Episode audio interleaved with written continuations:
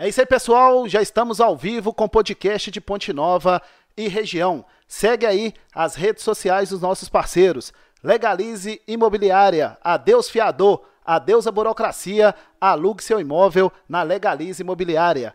Infornet, a melhor internet de Ponte Nova e da região. Minas Alto, Volkswagen, lançamento do novo Polo, Aquazero, limpeza ecológica do seu veículo. Conecte, pensou em publicidade, pensou Conecte. AMAP, Associação dos Municípios do Vale do Piranga e Medida Certa Fitness Center, a melhor academia de Ponte Nova e da região. Vai começar!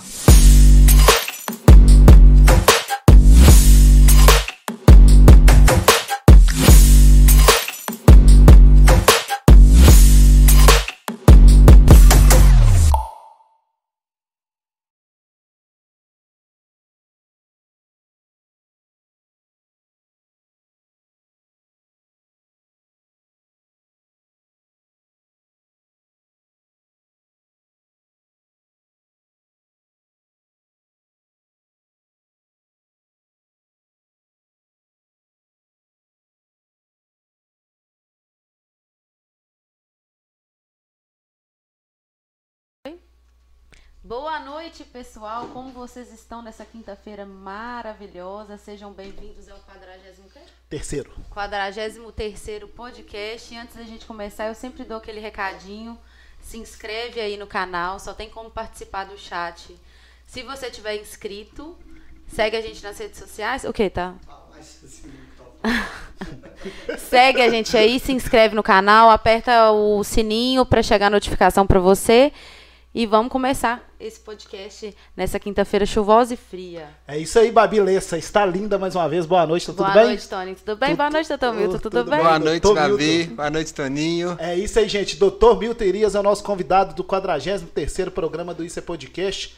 Vou só é, concluir aqui o que a Babi falou no início. Segue aí nossos dois canais. Ah, é? O canal né, oficial das transmissões e Esqueci. também o canal dos cortes. Cortes do Isso é Podcast são aqueles momentos mais polêmicos, aqueles cortes mais interessantes do podcast de Ponte Nova e região. É isso aí, gente. Já está tudo pronto. Agradecer mais uma vez e dar os parabéns aí para Ponte Nova que comemorou Ai. 169 anos de emancipação política administrativa no último domingo, dia 30 de outubro. Quase ninguém lembrou do aniversário de Ponte Nova, né, doutor Milton? Porque foi dia de eleição, mas nós lembramos aqui. Né? Ponte Nova, nossa cidade, nossa cidade natal, a cidade do podcast comemorou mais um aniversário no dia 30 de outubro. E também agradecer a todos aí que estão curtindo, compartilhando, mandando para os amigos, mandando para os inimigos o podcast de Ponte Nova e região, né, Babilessa? É isso aí. Você é, é daqui isso. mesmo, de Ponte Nova? Então, boa noite, pessoal. É, boa noite aos seguidores, aos nossos que não estão nos acompanhando, nossas redes sociais. Eu sou, na verdade, eu nasci em. Eu era de Belo Horizonte. Meu pai morava em Belo Horizonte e minha mãe é, tinha um, o, o ginecologista dela que estava atendendo em contagem no dia que eu resolvia nascer. Uhum. Então ela foi para lá, porque essa relação médico-paciente, né? Então é, acabou que ela foi para contagem, eu nasci em contagem, mas nunca fui em contagem. Oh. Depois eu voltei para Belo Horizonte e de Belo Horizonte eu vim para Amparo do Serra. Hum. Aos dois anos de idade. Então eu falo que eu sou do Serra porque eu fui criado lá, na verdade, quase dois anos de idade. Eu e meus dois irmãos, o Delano com quatro anos, eu com dois e meu irmão de colo, o Marcelo, mais novo. E fomos criados na, lá na, na, na, roça, na região perto de Santana, quem tiver ouvido Sei, a gente Serra. Conheço, eu conheço, é, conheço também. É, não, estudei lá na escola estadual, Alfredo Carmo, até a antiga oitava série, né? Agora nono ano. É, quem nasce em contagem é o quê? Contagem, não sei. Contagiano, deve ser, né? Não, não faço ideia. Depois você olha na internet, gente. Dá um Google aí. Dá um Google aí. gente, o Milton é Cardiologia. Ah, tá, achei que você Contagiando, se não for, a gente corrige. Serranse. Serrense. E é Ponte Novense, também. Porque recebeu o título de cidadão, cidadão honorário sim. na sim. Câmara Municipal de Ponte Nova. Então, é Ponte Novense também, né, é, doutor?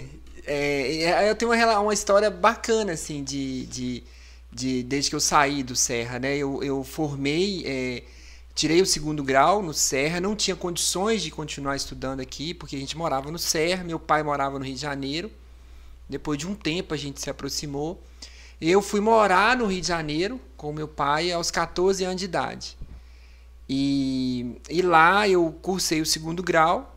É, eu passei para Viçosa, para estar em Viçosa, mas eu não tinha condições de ficar em Viçosa. Até meu avô que me levava, que me criou junto com minha avó, minha mãe é, tinha muito problema de saúde, ficava pouco tempo com a gente. E aí no Rio de Janeiro eu passei vestibular para a universidade pública, que é a Universidade Federal, então eu venho do meio. Vem do público. e do meio da universidade pública, né? A gente não tinha condições de estudar em hipótese nenhuma em colégio, em faculdade particular. E aí que eu, que eu decidi fazer medicina. Eu decidi, eu decidi fazer medicina com 12 anos de idade. Quando eu estava no Serra e a gente. E minha mãe tinha uns problemas de saúde. E, e a gente via aquela necessidade de, de ter uma saúde, de ter uma, uma, uma ambulância ali para levar para internar, um, aquela necessidade de usar o posto de saúde da cidade. Então a gente tinha essa, essa, essa vivência ali no dia a dia, não é? Não é quem está desse lado, eu já estive do outro lado. E aí eu sempre falei, ah, vou fazer medicina e vou voltar para cuidar da minha mãe. Então a, a, minha história com a medicina começou desde novo. E, minha mãe engraçado que ela falava que eu tinha que ser a filha dela, que era o meu irmão. Aí a, a, eu tive uma irmã que ela perdeu e eu tinha que ser a filha. Então ela tinha uma relação muito próxima comigo. Assim. Uhum. Então eu falei assim, eu vou voltar para cuidar da minha mãe. Então aí eu fiz medicina. Fiz mais cinco anos de. seis anos de. de a gente fala de residência, né? É, na faculdade pública. É, depois fiz mais cinco anos de residência, que é uma prova que a gente faz ao final do curso de medicina. Você recebe uma bolsa do MEC. E, é uma, e, e, eu, e hoje eu coordeno a residência médica do Hospital Nosso Soldador de Clínica Médica. Então, isso é, é, o, é o passo mais importante. Na verdade, a medicina tem vários passos importantes, né? E a, a residência é um passo assim fundamental na formação médica. E aí eu fiz residência em clínica, cardiologia, ecocardiografia e, e depois fiz prova de título para terapia intensiva. Então sou especialista em terapia intensiva, é cardiologia e clínica médica, né? E também fiz residência em eco, então a gente recebe também um título, eco é um tipo de um subtipo de especialidade da cardiologia. E voltei para Ponte Nova, na época voltei para o Serra. Sim. Primeiro você Serra, voltou para o Serra, é, é engraçado, quando eu voltei, o meu primeiro emprego foi em oratórios, que meu pai é de oratórios. Depois eu fui para Urucânia, onde eu trabalhei por muitos anos, por 10 anos, até minhas votos nas eleições reflete isso, a relação que a gente tem com os pacientes lá. E voltei para o Serra, né, para ficar com minha mãe, morando no Serra. E é engraçado que, o, que lá no Serra o pessoal me chama de Juninho, Serra é Oratório, Juninho. Eu, eu cresci ali, correndo, andando de bicicleta, andando a cavalo indo nos Ribeirão lá, pulando Ribeirão, é, enfim. É, e aí eu voltei, aí passou um tempo, minha mãe, minha mãe faleceu. Então tudo que a gente. Na verdade, eu e meu irmão mais velho, a gente tem uma. Gente, ele fez medicina também, meu irmão até do Exército, hoje é capitão do Exército, major, vai major, acho. É, e ele fez medicina também na UERJ, no Rio de Janeiro. Então, na época que eu fui para o Rio, ele foi Belo Horizonte. Né? A gente se separou nesse meio tempo, assim, nós três, sempre a gente muito junto. E meu irmão também fez medicina, né? Ele tinha feito um curso técnico e ele fez vestibular e passou na Universidade Estadual do Rio de Janeiro. Na verdade, o Rio de Janeiro tem quatro universidades públicas, diferente de Minas Gerais. Na verdade, houve uma, uma abertura gigantesca de faculdade de medicina no Brasil, né? É, nos últimos anos, além de públicas, privadas. Mas no Rio de Janeiro não acompanhou essa tendência do Brasil, não. Lá só tem quatro universidades públicas, né? Que é, as duas universidades são, junto com a de Salvador, são as mais antigas, uma que eu estudei, e tem a Universidade Estadual. Meu irmão estudou lá. E meu irmão foi pro, pro exército, é, foi fazer ortopedia e tudo. E eu voltei, né? Vim pra cá. E depois a, a gente perdeu minha mãe, assim, né? Foi pra gente, foi um, pra mim foi uma coisa muito, muito dolorosa, um até hoje, é. E, mas foi também, assim, né? Acho que minha mãe era uma pessoa muito boa, pessoa boníssima, assim. Então, nessas, nessas minhas investidas na, nas campanhas, é, eu, na minha primeira eleição, eu fiz questão de, de visitar o Serra casa por casa. E, e, engraçado que eu ia nas comunidades rurais e a pessoa fala assim: Ah, Juninho, sua mãe me deu esse presente aqui. Ah, Juninho, sua mãe me deu isso. Então é, era engraçado que eu, eu ia nos lugares, comprava um presente para ela ou comprava alguma coisa para ela, ela dava para os outros. De tão boa que ela era. Então, é, e meus irmãos brigam comigo porque negócio de eu mexer com política. Né? Eu falo que é uma vontade realmente de ajudar. Então a minha história com a, com a medicina veio nesse sentido, assim, de, de fazer medicina. Aí quando a gente perdeu a, a, a minha mãe, eu já estava aqui no, em Ponte Nova, eu con continuava em Urucânia, e aí fui assumindo funções no Hospital Nacional das Dores, como médico, né? Mas essa história a gente vai contar porque você já viu aí que hoje vai passar de 2 horas e 40. Tem muita história para contar, né, Tim? Viu aí? Você é contagiando, Conta, o que que é? É contagência. E eu também sou contagência, que eu nasci em contagem. Então, Ah, é, contagência. Eu nem sabia. Uai. Então, doutor Milton, Tem que contagência, visitar a contagem, então. Exatamente. A contagem espera por nós. Belo Horizontino, Serrense, Ponte Novense, recebeu em outras cidades também, né, Sim, doutor? Urucânia, Urucaniense, Oratoriense, Barra Longa também. Barra Longuense. Antes da gente começar, tá aqui o presente do Isso é Oh, Podcast. Obrigado. Parabenizar É vocês, né, pela muito legal ter isso aqui, né, né? É, nossa cidade, né? Muito bacana. Obrigado. Doutor Milton, vamos começar primeiro falando de um. de um. desse. dessa pandemia aí que pegou nossa. o mundo, né? Você teve né, uma- um papel fundamental nessa, nesse momento aí, sendo é, coordenador do CTI lá do Hospital Nossa Senhora das Dores, trabalhando diretamente aí na medicina, trabalhou na articulação aí com os municípios, trabalhou junto com os hospitais. Como é que foi essa pandemia, você como médico, o que, que você passou ali na pele? Uma experiência única, né, Toninho, Babi? Uma doença nova, uma doença desconhecida. Você não sabia eh, se realmente ela ia chegar, como ela ia chegar, o que você fazer, quando fazer. E, na verdade, quando começou aquele, aquela, aquele momento de pré-pandemia chegar no interior, né? Começou por São Paulo e, e até que começou a chegar mesmo no interior. Era muito tenso. Primeiro, o risco de contaminação. A gente não sabia realmente como lidar com, com, com a contaminação, como que a doença eh, se manifestava, a forma grave. E a gente, eh, o, o primeiro passo importante que foi, e aí, Toninho, é, é, tema até de questão política, a gente não pode deixar de, de ter, tiveram problemas, mas houve problemas por ser uma doença nova. Os médicos, muitos médicos deram opiniões erradas. A OMS, coisa errada, né? A gente sabe que vai, não vai, vai. O, o ministro da Saúde na época tentou de certa forma seguir, né, algumas, algumas, é, algumas recomendações do ponto de vista científico, mas também não era nada é, concreto. E né, o vai, é, realmente a- o medo era da sobrecarga do sistema de saúde. Como você vai abrir lei de terapia intensiva em pouco tempo? Né? É, você abrir terapia intensiva requer profissional, requer estrutura, requer uma de coisas. Então isso deu muito medo na gente. E aí veio a questão da. Assim que a pandemia chegou, é, treinar a equipe. Né? Eu sou coordenador do médico do CTI Nossa das Dores, coordeno a residência, coordeno a enfermaria. Então a gente foi preparar os CTIs para receber os pacientes de Covid, que não tinha como ficar em outro setor junto com o CTI geral. E aí houve realmente aquela luta, para a gente extremamente angustiante. No auge da pandemia, eu, eu falo, para quem não viveu aquilo ali, igual a profissional de saúde que a gente viveu, os fisioterapeutas, os enfermeiros, os técnicos de enfermagem, todos os profissionais do hospital envolvidos nisso, é muito angustiante. Você ter, nós tivemos no nosso das duas, além do hospital de apoio, 60 pacientes na enfermaria internados, de- 15 no CTI Covid e 10 no CTI geral. Então você abrir 15 leitos de terapia intensiva no hospital, nós, nós, nós é, Toninho e Babi, então eu costumo falar que Ponte Nova, Ponte Nova, ela é reconhecida, e aí quem está no meio sabe. Você conhece é, Ouro Preto por causa do turismo, você conhece Viçosa por causa do FV, você conhece Araxá por causa lá do, do das, das mineração, da cidade turística. Você conhece Belo Horizonte, capital, Ponte Nova pela saúde. Então nós abrimos aqui em Ponte Nova, em Ponte Nova, por exemplo, Mariana tem 10 leitos de terapia intensiva. Ouro Preto tem 10, fora Covid. Hoje, nós temos em Ponte Nova 40 50 leitos de terapia intensiva. Esses leitos continuam? Não, Não, eu tô falando fora Covid. Ah, tá. Normais que funcionam. Aham. São São 30 20 no Nossa das 12 e 30 no 30 no Galo. Sim. Então, vi, nossa, dois são 10 adultos e, e 10 de criança. Então, no auge da pandemia, Tony, aquele momento de angústia, aquela coisa, realmente é muito angustiante. É muito angustiante você ver um paciente chegar de manhã, você conversa com ele, à tarde, você tomografa o tórax dele, sabe, vai evoluir mal. Né, que você tem as lesões pulmonares causadas pelo Covid, que é coisa que a gente nunca viu assim, dessa forma.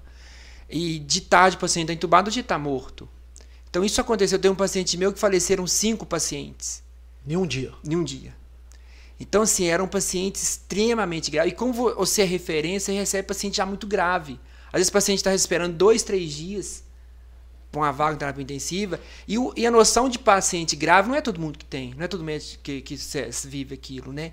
Então, para a gente foi muito angustiante nesse sentido. O- Qual terapia fazer?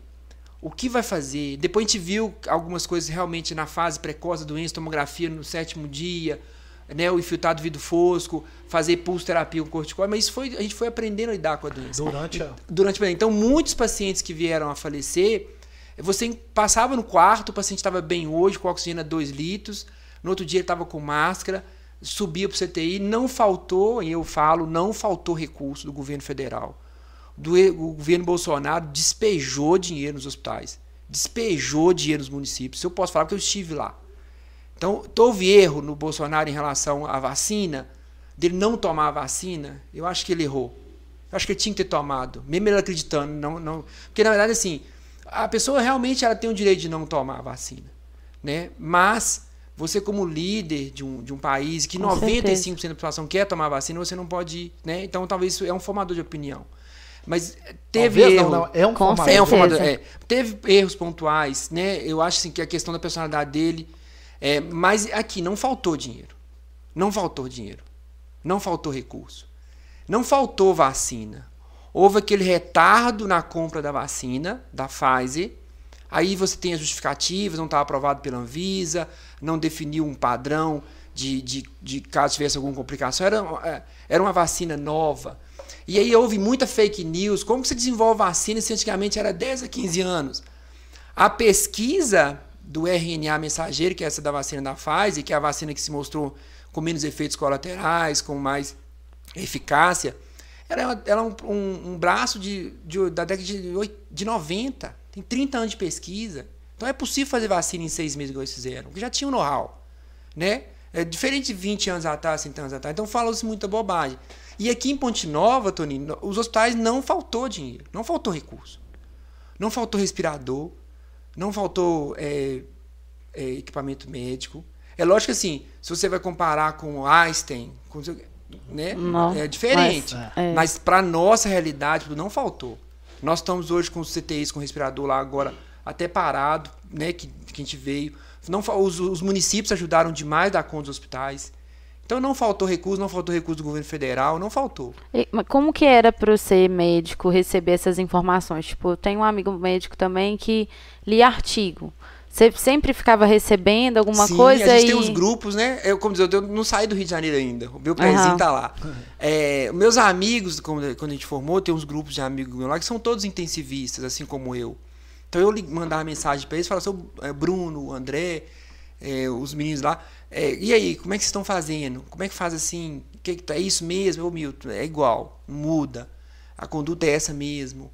Então, é, a, a gente, a gente tinha uma conduta médica que era meio que universal, né? Os protocolos eram bem definidos, tinha os protocolos que saíam rápido, assim, igual saiu o protocolo do Einstein, a gente adequava, é, tinha outros protocolos que a gente fazia, mas é quase tudo a mesma coisa, né?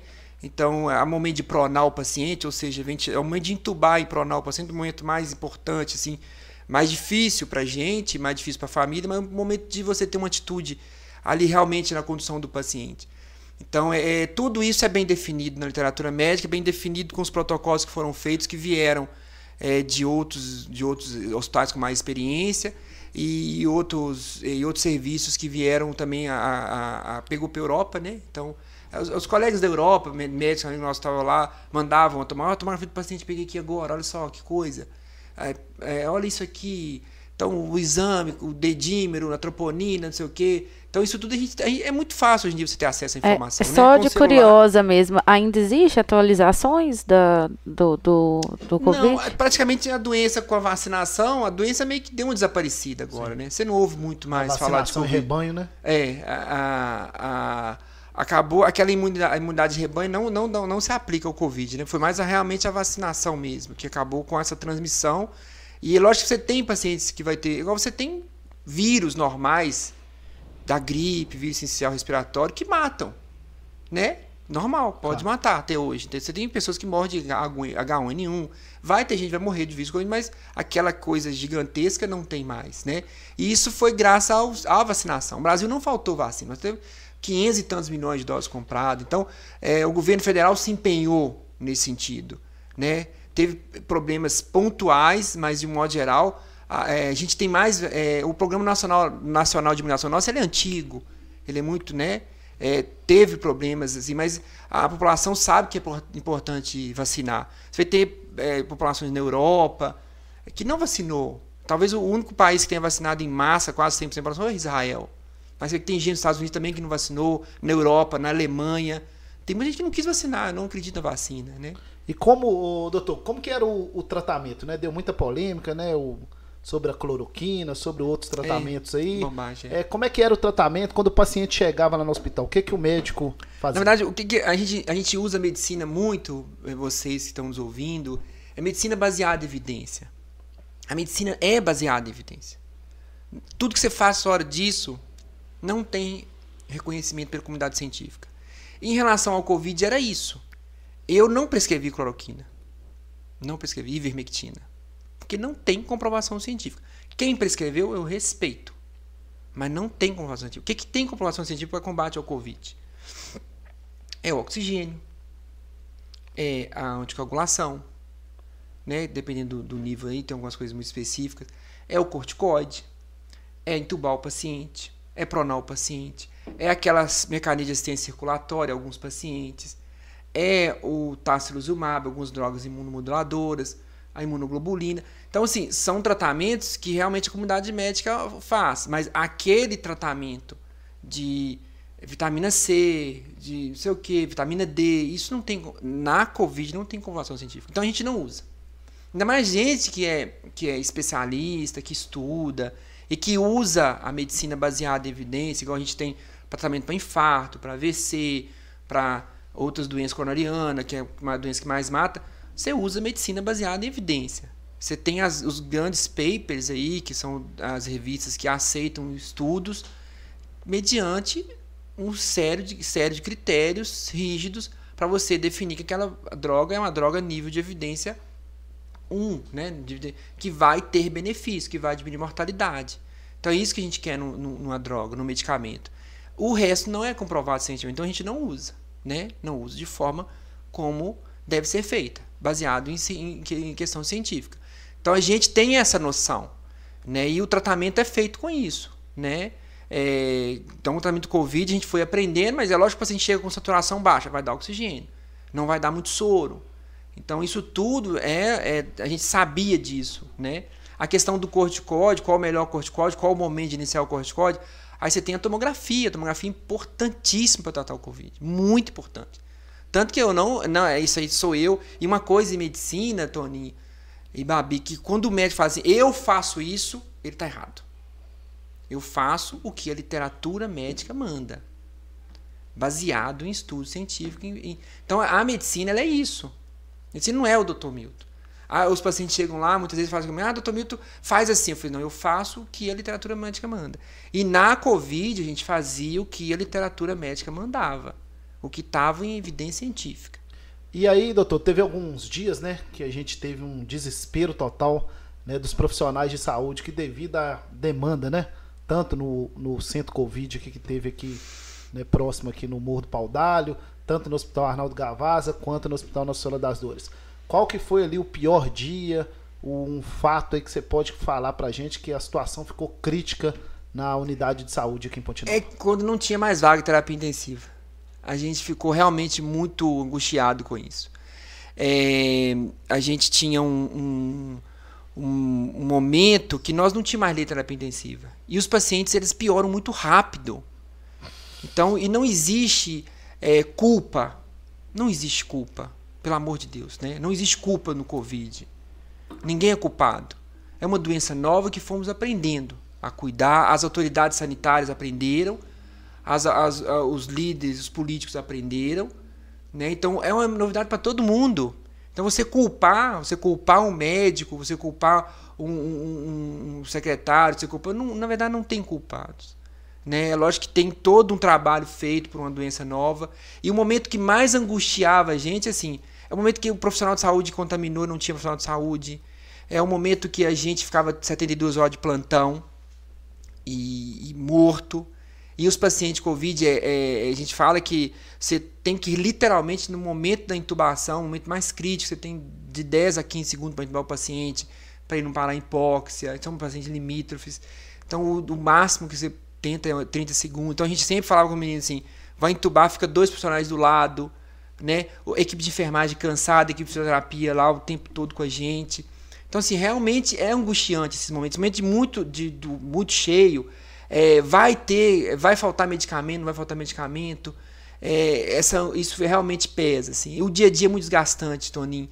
É, o paciente que morre, na hora da visita, eu lá no nossa eu tinha uma conduta um pouco diferente. Eu conversava com a família pessoalmente, todos os familiares. Os meus plantonistas conversam com a família. E muitos a gente autorizava a visitar os pacientes. O paciente estava lá 15 dias. Né? Então a gente entrava com eles e visitava os, os pacientes dentro da terapia intensiva. É, o momento de dar notícia que o paciente piorou, que o paciente tem que ser entubado, pronar, é, é era angustiante. Saía lágrima no olho. Qual que é o caso que você pode contar pra gente que marcou? Tem vários, tem uns cinco, assim. Tem duas gestantes que a gente perdeu, é, as duas. Uma teve um parto dentro da terapia intensiva, que foi muito ruim pra gente. Ela teve critério de morte cefálica.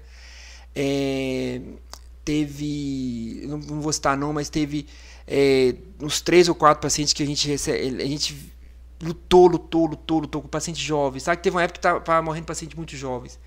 É, é, muito angustiante. Mas teve também pacientes, gente, assim, que fantástico, assim. Tem uma paciente, eu, eu vou citar o nome dela, Dona Fátima de Urucana, ficou três meses internada. Uhum. Saiu tracostomizada e tudo, hoje já está andando, feliz da vida.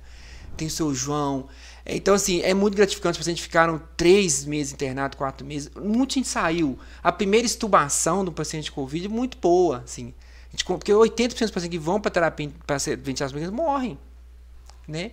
Então, assim, era muito bacana você estubar um paciente, assim, não, tá no jeito de estubar, vamos estubar. Estubar é tirar o tubo, né? Uhum. Você não consegue, você, o paciente vai respirar sozinho. É muito bacana. É, então, assim, teve momentos é, muito bacanas na pandemia. Você realmente tá com a família, a família. É, uma, você, na, hora da, na, na, na da visita, assim, você conversava com 15 familiares. Aí você, ó, oh, seu marido melhorou, ele vai ter alta, é, você tá bem, a família toda tá de parabéns, tá rezando, tá orando, né? Cada um na sua fé. E aí, no mesmo momento, ele você vai pra família e fala assim, ó, piorou demais da conta, vamos ter que pronar de novo é, infelizmente não, não vão poder conseguir fazer. Então, assim, era, era esses extremos, assim, às vezes em questão de 20 minutos, né? E praticamente no mesmo ambiente, né? Mesmo ambiente, mesmo ambiente, mesmo ambiente. Então, assim, tiveram essas duas gradas que a gente, a gente ficou muito chateado, realmente ficou muito chateado, porque é, é, não é muito fácil pra gente ter isso na terapia intensiva, né? Mas, assim, de qualquer forma, nós fomos aprendendo a lidar com a doença, as mortalidades diminuíram, veio a vacina, que a, a, vacina, na verdade, a vacina naquele momento não era você evitar a doença, é você evitar as formas graves da doença. Então muita gente, ah, você toma vacina, está contaminando. Não, é, é a, prima, primeiro era você diminuir essa, essa forma grave. Que aí sim você teria mais chance de, de esse paciente sobreviverem. Às vezes até nem, às vezes, com oxigênio, sem nada, muita coisa, ele, ele ficaria bem. Principalmente paciente com muita comorbidade. Sim. Então foi um aprendizado muito grande. E aí, sobre. Você falou que teve um momento mesmo ali que muitas pessoas jovens faleceram, doutor Milton. E a gente vê que teve gente idoso que teve o Covid e não teve a, a, a, doença grave. E teve gente mais jovem, né, que faz atividade física, que mantém uma vida saudável e teve aí a, a, doença mais grave e acabou falecendo. O que, que você acha? O que, que você pode falar sobre isso? Existe um fator da pessoa, da predisposição da pessoa. Sei que famílias que perderam 4, 5 pessoas, né? Então existe uma predisposição ali daquela família, algum, alguma proteína, algum marcador que a gente, né, com o tempo talvez vai, vai saber. Existe as pessoas realmente, muitas vezes, assim, de 95 anos, eu tive dois, tive um 96 anos do, do Serra, um é do Serra, ficou lá, estão andando no hospital. Então, assim, existe um fator de uma predisposição da pessoa desenvolver a forma grave, isso, né, isso ficou bem definido, principalmente devido aos tipos de cepa, né, a forma delta, enfim. E existe a questão da comorbidade. Realmente, é, é, você ter comorbidade aumenta seu risco de desenvolver doenças graves, forma grave. O tempo de, às vezes, você ficar passando mal, né? O, é, aquele negócio do fica em casa também foi uma coisa meio errada. Mas era um aprendizado. Né? Então, na época do ministro da Saúde, fica em casa. Na verdade, não é para ficar em casa. Vai para o hospital, vai ver sua saturação, vai fazer tomografia no momento certo, vai procurar atendimento. Tem que procurar. E esse fica em casa também não foi muito legal, não pegou bem.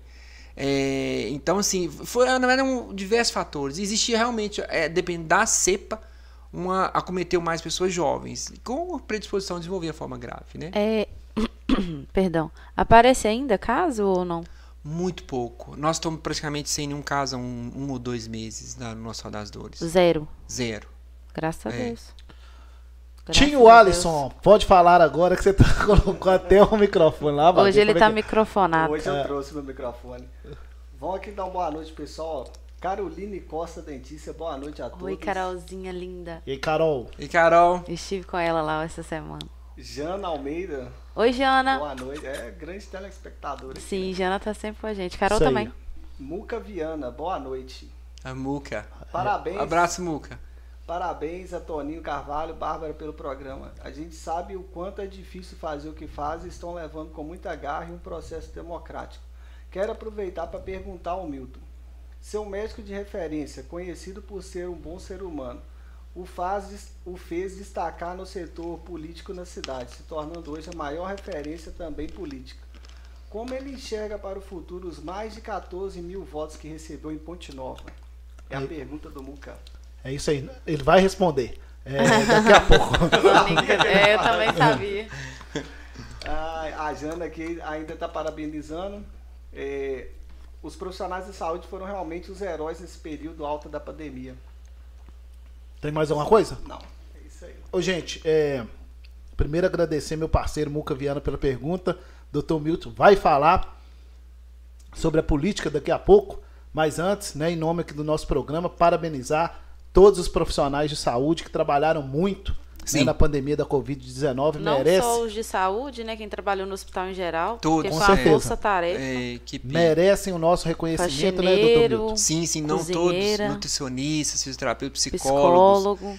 enfermeiros, técnicos médicos, os colegas médicos. Eu, eu brinco que eu, como coordeno a residência né, de, de clínica médica e o internato, então a gente teve também muito os internos, os residentes ajudando né, no plantão.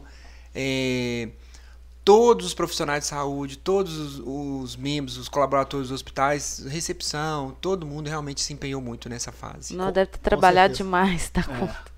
Aí ele quase que ele colocou uma, uma, uma câmera E eu no não hospital. peguei Covid. Não, É mesmo? Não peguei Covid. Falava, Você não falava pegou, que era mais teve? perigoso você pegar no hospital do que em outro lugar, mas não é bem Não, né, assim, não, né? Aí E ele a ficava com a a mesma. máscara 24 horas Ficava. por dia, tava até dormindo de máscara. Não deixei de usar em 95. É verdade que esse trem de máscara tem que trocar de duas, ho- de duas, em duas horas? Não, não. A máscara normal, essa cirúrgica, como ela vai ficar úmida, aí eu recomendo a cada 4 horas trocar, aquela normal. Agora, aquela máscara N95, é, a gente usava, dependendo do aspecto da, da, da máscara, até 7 dias, 10 dias, você podia ficar com ela. Caramba.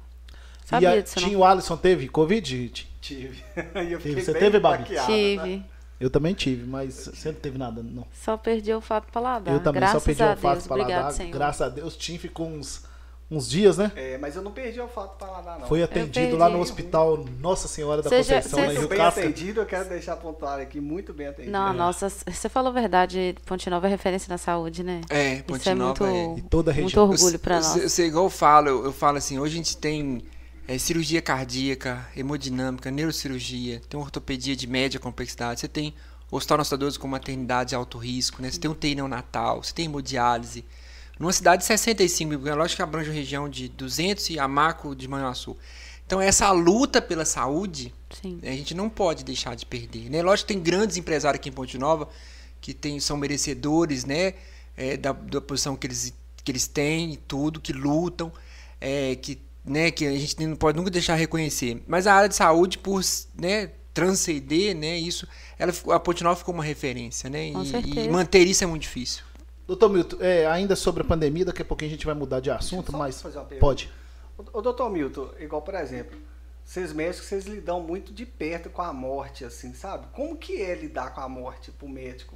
Leva pra casa, chega em casa chateado, ou as pessoas que salvam, né, fazem essa balança? É o psicológico, como, que é o lidar? psicológico É, tem, um- tem a um médico amigo que pergunta se você toma algum remédio. Eu falei assim, não, não tomo.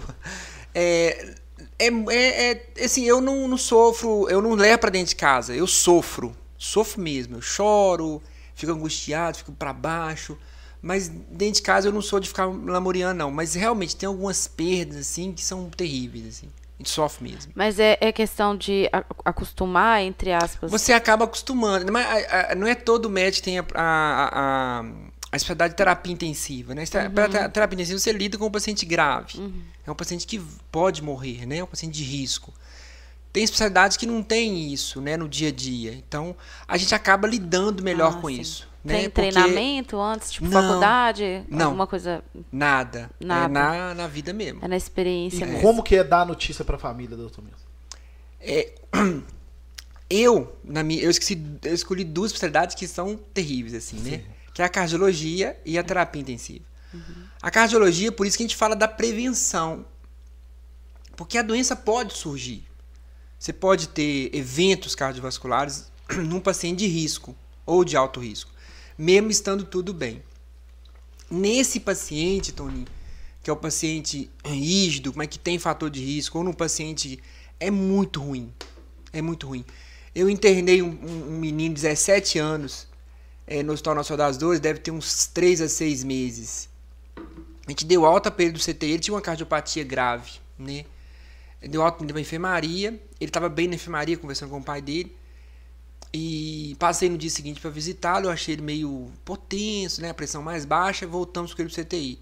Ele voltou e faleceu de madrugada. Então, isso é pra gente é terrível. É, lidar com isso não é muito bacana, não. É, é lógico que eu não fico, eu não fico deprimido, eu não, né? Mas é, é- é ruim, você fica triste, você fica triste porque, né? Não, é muito, é, é muito angustiante isso. Então a gente lida na cardiologia e na terapia intensiva, você lida com a morte perto. Assim, né? Você, por isso você faz a prevenção. Você, é, pacientes com, com, com marca-passo, paciente às vezes que você vai indicar um marca-passo que faz morte súbita. É o paciente que não tem indicação, que faz uma morte súbita. É o paciente é, que tem um infarto, que tem um evento, ele ficou estressado, ele estava num mês difícil, a glicose subiu, é, infartou. Então pode acontecer. É lógico, por isso que a gente orienta os pacientes a fazer a prevenção. né? Mas é, Então, é, é mais normal o psicólogo dar informação do que o médico, ou não? No CTI, a gente acaba a gente dando informação para o familiar, né? É, mas são especialidades que, que você lida o tempo todo com a possibilidade de perder um paciente. Não a cardiologia ah, no consultório nem tanto, mas internado é, é, você pode acontecer isso.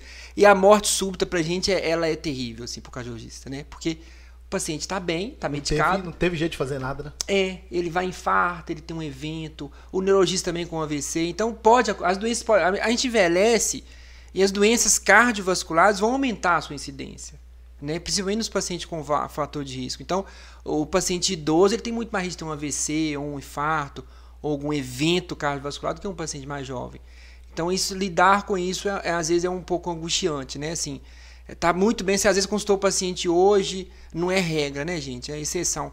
Mas daí uma semana ou duas ele tem um problema e vem a falecer. Isso é muito ruim.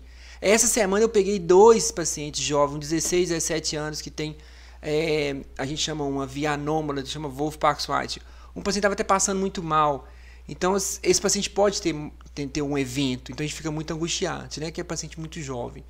Então, a cardiologia terapia intensiva não é um preparo para você lidar com a morte, né? Você tem que saber que você fez o seu melhor, que você fez o que pôde, né? E que você, é, né? A gente tentou fazer o melhor pelo paciente e infelizmente não deu, né?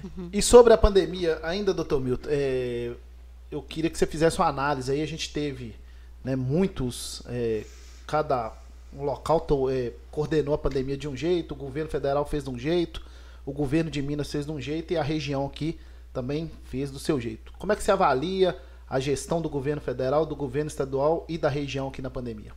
A, a nossa região se- seguiu muito o Estado, né? Que era o, o programa do Minas- Zema. Minas Consciente. Minas Consciente.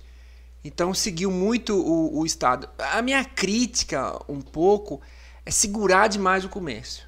Mas é lógico que isso foram decisões de um grupo de gestores, de médicos também, sanitaristas, médicos epidemiologistas, médicos infectologistas, médicos intensivistas. É, mas eu acho assim, um cara pode ficar num, num, é, num delivery até meia-noite, uma hora da manhã. Por que tem que ser nove horas, tem que ser dez horas? Né? Talvez acho segurou demais nesse sentido. Né? E, e, no momento que você realmente teve queda, eu não sei se era. É lógico que quando você relaxa, aumenta os casos. Mas você também tem que se preocupar com a economia. Então, eu acho talvez alguns, algumas coisas muito ali. É, tem que ser 10 horas, tem que ser 8 horas. Mas pode ser meia-noite. O cara do delivery não vai ter problema se ele meia-noite. É, isso aí, aí eu falo que é uma opinião pessoal minha, né? Que não tem valor do ponto de vista macro, né? É, a questão do governo estadual, do governo municipal da nossa região foram muito parecidas, né? Que foi esse programa que eles fizeram. É, e aí foram a, a, a, eu acho que de certa forma acho que foi, foi isso mesmo. Eu acho que eu concordo com isso. Em relação ao governo federal, eu acho que é, foram coisas pontuais, né? É, que, que realmente deixou a desejar, mas de um modo geral o governo federal também acertou. Porque não faltou recurso despejou dinheiro nos municípios, literalmente despejou dinheiro nos municípios. As terapias intensivas não faltou recurso. Quem soube usar é, teve dinheiro. Teve dinheiro para pagar os médicos, os leitos de CTI foram remunerados o dobro que paga hoje a tabela do SUS. Então, os, os, os hospitais de Ponte Nova receberam muito recursos pelo Covid. É, eu vou dar um número aqui, o Hospital Nacional das Dores chegou é, os 15 leitos, 700 e poucos mil reais por mês. O Gavaz, um milhão e pouco por mês. Então, né, não faltou para terapia intensiva, fora o que os municípios ajudaram. Isso aqui é falando de Ponte Nova, e outros estados também foram isso, outros municípios, porque a tabela é a mesma do SUS, né?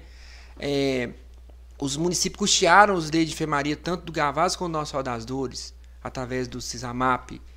Então não houve, né? Então assim, agora vou falar do governo federal. Então eu, eu acho assim, realmente o governo federal também teve uma preocupação muito grande com a economia, que não está errado né? Então, é, mas houve mais, eu volto a falar, teve até um, um, um né, na questão da eleição que eu me posicionei, até então não tinha, a gente vai entrar na parte política, né? Sim. Você tá doido para entrar, mas é, é, eu me posicionei, uma, uma, uma seguidora minha me falou assim, ah, mas é, você lutou na Covid, como é que você pode? Eu falei, não, eu, eu, eu sei o que houve na Covid, e por isso eu tomei essa decisão. Então, houve problemas, houve de todo mundo, né? Houve prefeitos falaram bobagem, houve secretários falaram bobagem, houve, mas de um, de um modo geral houve mais acertos do que erros. Errou-se muito é, em todos os lugares do mundo, né? Com a pandemia. Mas a gente não pode negar que era uma coisa nova. Aí eu, eu falo assim, não faltou recurso. Não faltou recurso, né? E nós temos que ver que nós somos um país de 220 milhões de habitantes, 210, 220, vai sair o novo censo agora, é, com, com é, questões sociais muito grandes, né? países dentro do país, né? Brasil, Brasis diferentes, né? Então isso tudo também impacta na, na questão da pandemia, né? Questões culturais, questões é, de educação, questões de estrutura. Então isso realmente influencia, né? Mas de um modo geral eu acho que houve mais acertos do que erro. Não vai para política ainda não. Não. Não, a pergunta que eu ia fazer, como médico trabalhou muito na que, que a pandemia deixou aí de lição para a comunidade médica, para os profissionais de saúde? Valorizar a classe médica, a classe saúde, os fisioterapeutas, os enfermeiros, tem que dar valor, né? É uma classe que trabalha, que faz seu trabalho honesto, que independente de questões políticas, nós, nós ali estamos ali não, não vemos sexo, não vemos cor, não vemos religião, não vemos passado de ninguém. Nós estamos ali para atender ao juramento que a gente faz. E eu sigo a risca, né? Respeito ao que está ali na sua frente. Tanto que eu falo com os meus alunos, falo é empatia, né? Ali na sua frente pode estar sua mãe, seu pai, seu irmão. Então, é, a primeira coisa, a, a valorização da classe, em todos os níveis.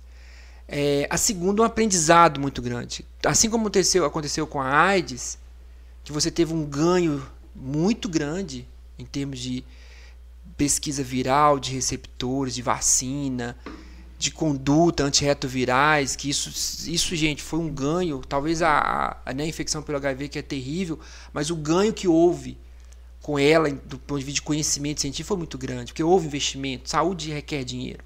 E a Covid também houve um aprendizado muito grande. Né? Você, a, a questões de conduta, de tratamento, de pesquisas.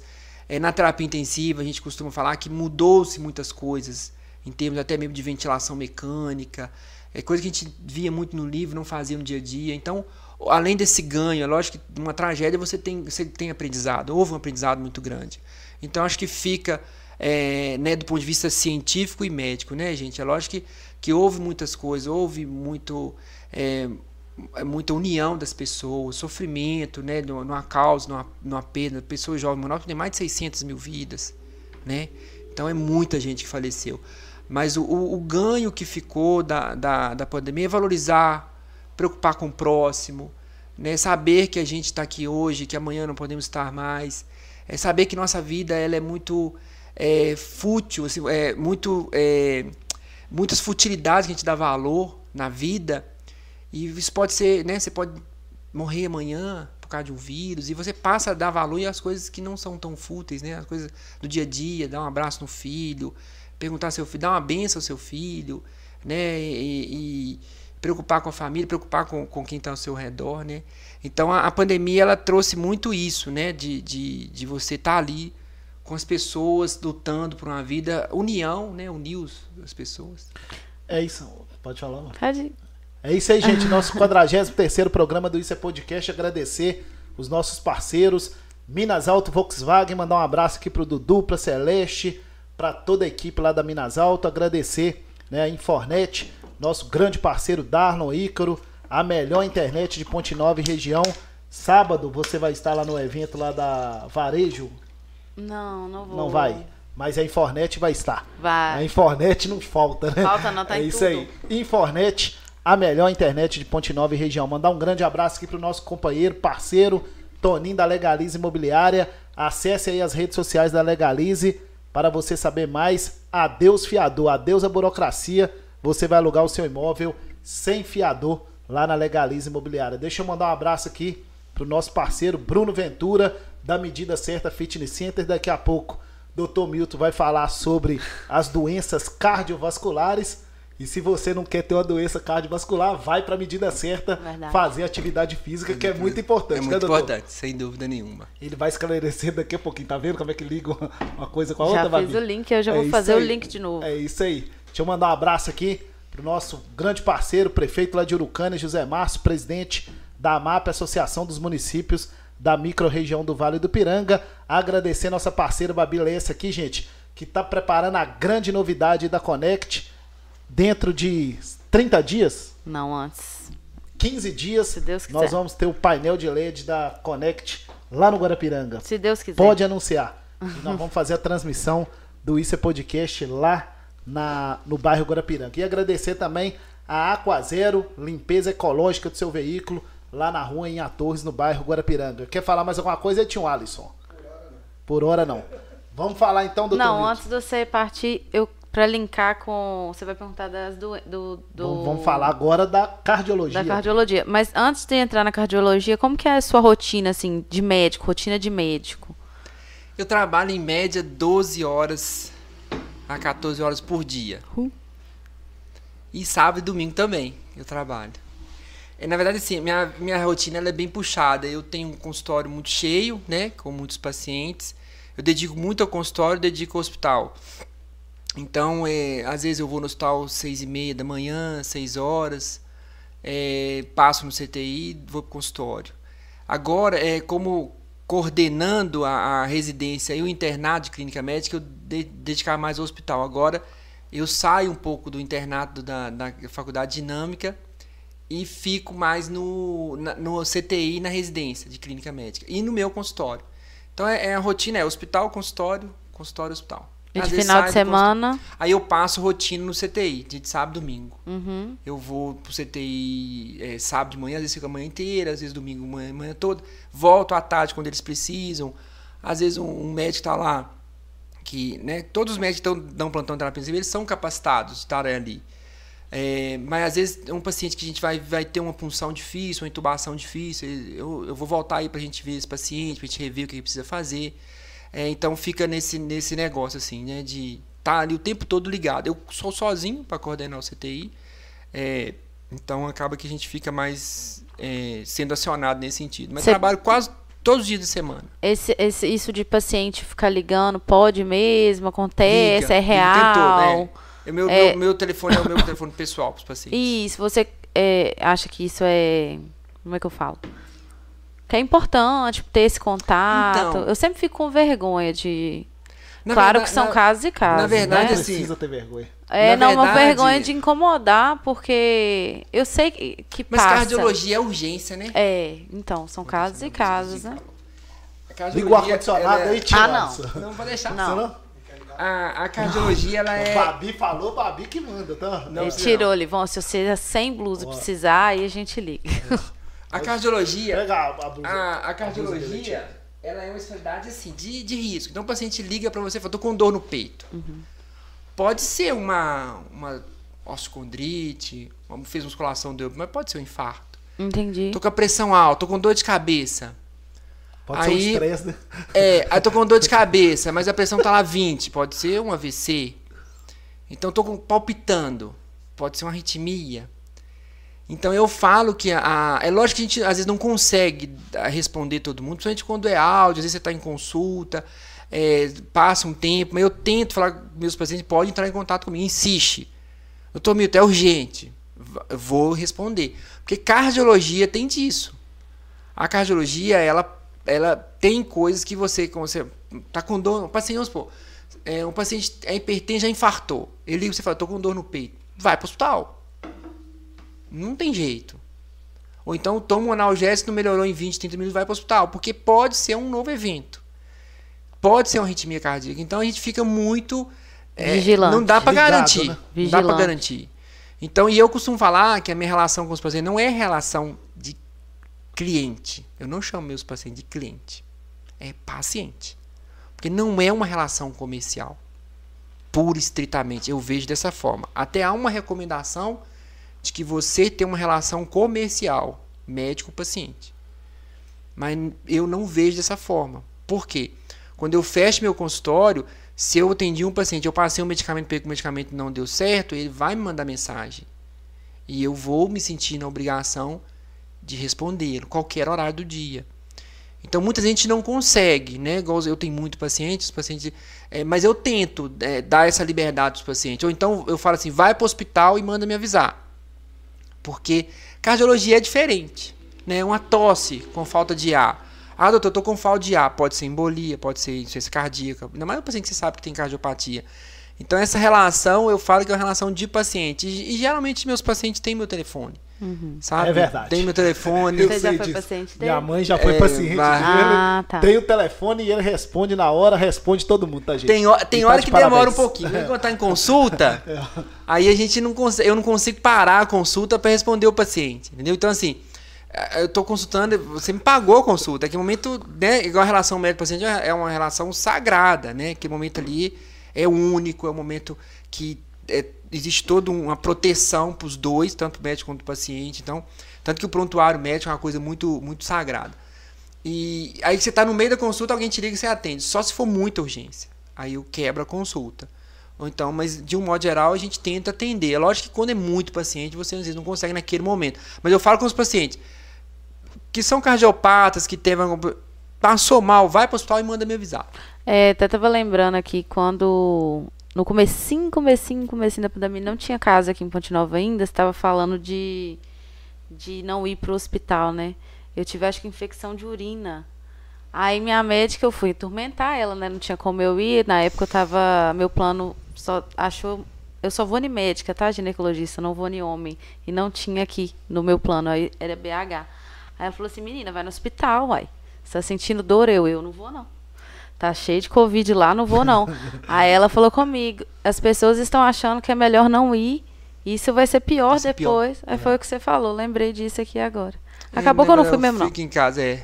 na, pra questão do Mas você Covid. deu sorte, né? Porque podia ser uma infecção urinária, infecção É. avançar e aí... Ela falou é, comigo, né? menina, você não sabe a que pé que tá esse rim. Eu, você não vai vir aqui, porque tava com bloqueio, né? É, porque não saía, né? É. Aí, é, eu lembrei Bloqueio de. sanitário, né? E estava com bloqueio. Ah, eu lembrei disso aqui agora. Então, Mas ela. a, a relação médico-paciente, eu acho que ela é diferente, não é só uma relação comercial, né? Então eu, eu penso dessa forma. É lógico que muitas vezes você não pode não conseguir, mas a cardiologia, por ser uma especialidade de urgência, que Sim. pode ter eventos, então, meu, às vezes você não conseguindo falar com o seu cardiologista, vai para o hospital, né? E tenta entrar em contato com ele. Uhum. Deixa eu falar, você vai... Vou ligar o ar-condicionado, o doutor Mil tá suando aqui. Não, pode deixar, não pode deixar agora, tá Pode? tranquilo, tá tranquilo. Tá. tá Pode tranquilo, ligar. tranquilo. Não, Tá pode ligar. Não, tá tranquilo. Você que tá manda. tranquilo. Não, tá tranquilo. Não, liga, ô Ti, pede pra ligar lá. Alexa, ligar ar-condicionado. Não, mas tá tranquilo. Não Aqui foi, lá não, fora tá frio, né? Ela não respeitou sua... É, é que esse trem vai. Como é tá- que fala? Você tá sem moral, Tati. Alexa, ligar ar-condicionado. Agora vai. Eu tenho alergia. Mas pode tá tranquilo. não, eu mas é, não é nada demais também, não. É. Eu chego Fala lá em casa, Tiago. tomo um É, monte de tem uma pergunta muito interessante aqui do Rodrigo Oroy Tolentino. Alô, Rodrigo, aquele abraço. Fala, Rodrigo. Parece que os médicos têm que fazer um juramento de salvar vidas. Como fica a consciência de um profissional de negar um atendimento? Falo dos hospitais particulares. Como mudar essa nossa realidade? É, Então, a gente vê muito essa, essa questão de, disso, né? Do juramento de hipócrita que a gente faz. É, realmente, assim, eu, eu, eu falo com, com, com os meus alunos, com os colegas médicos, é a questão da empatia. Então, você é, se colocar no lugar daquele paciente que está na sua frente, né? Pode ser sua mãe. Então, você gostaria que sua mãe fosse atendida daquela forma? Então, a- aí, realmente, é, na verdade... é, o que houve no Brasil, assim, é, houve um boom de faculdades de medicina que explodiu, né? É, eu costumo falar que é, forma-se por ano, é, em, em, em termos de médico, um ano, eu acho que no estado de Minas Gerais, o que o FMG formou em 100 anos. Então, a- é lógico que quando você tem um Que boom isso. muito grande de faculdade de medicina, um grande, muito bom, muito grande de, de, de, de médicos formando, é, é lógico que você não pode generalizar. Né? Então, você, como existem bons médicos, existem maus ou mal formados, existem advogados bons e maus, existe Não é a de- classe, de- né? A pessoa. Então, assim, não é a, a classe, talvez, né? Que Isso. você tenha que. É, é realmente pontual. Mas eu costumo falar assim: é, você tem que ter uma coisa assim, empatia. Né? Você tem que ter empatia. Você, na, na sua frente, pode ter o seu pai, pode ter a sua mãe. É lógico que é uma profissão, gente, que é uma profissão muito difícil. Principalmente da, da especialidade médica que você for, for, for escolher. É, é desgastante, não é aquela foto bonita com o estetoscópio, é responsabilidade, é respeito, é empatia, é amor, é sacerdócio. Eu passo mais tempo no meu consultório no hospital é, do que com minha família, né? É, então, assim, lá atrás eu falei questão de, de, de formar, né? Que foi questão da minha mãe e tudo. É, quando eu vim pra cá mesmo, eu, às vezes, coitada, ela ficava me esperando à noite chegar pra, né, fazer janta e, e me esperar chegar pra eu jantar. Então, assim, é, é, é- realmente é um sacerdócio. Então, principalmente quem faz medicina de urgência, quem faz medicina de urgência e emergência, quem faz medicina é, de especialidades que são muito agudas, assim, que o doente. é, né, você tem oncologia também, você tem. Então, são especialidades que realmente requerem. Eu falo é empatia, sabe, eh, Rodrigo. né? Rodrigo. Eu acho que é empatia, Rodrigo. Então, esse profissional que não atendeu bem, que não, né, ele, não tá, ele não foi orientado a isso. Tenho certeza que as faculdades de medicina, eh, hoje em dia as faculdades de medicina, elas têm um, um, eh, recebem uma questão do MEC, então tem toda aquela, que se enquadra naquelas questões todas, e nenhum médico que vai ensinar outro médico ensina isso. Isso é do profissional. E aí, antes, antes Tim, é sobre as faculdades de medicina, né? Como você disse, doutor Milton, abriu faculdade para todo lado no Brasil, inclusive aqui em Ponte Nova, né? A faculdade dinâmica. É, e tem essa questão, ah, que tem médico que não está saindo bem preparado da faculdade. Como é que você vê isso? Como é que você vê essa abertura, essa, essa liberação de faculdades em várias cidades do Brasil? Então, eu até, eu até falo assim, qual que é o problema da interiorização da medicina, né? A medicina antes era só em grandes centros e só gente rica que fazia medicina, mesmo sendo faculdade pública. A faculdade privada, das- o boom de faculdade privada veio no governo do PT e, e se espalhou pelo Brasil todo. É, a ponto de o Conselho Federal de Medicina pedir para não abrir mais a faculdade de medicina. Só que é uma questão política. E aí o erro, talvez, eu não sou estudioso do assunto, mas a interiorização da medicina, Toninho, ela, ela passa. E a gente que vem de universidade federal, você tem um hospital universitário. Então aquele hospital universitário, ele, ele é feito para o aluno.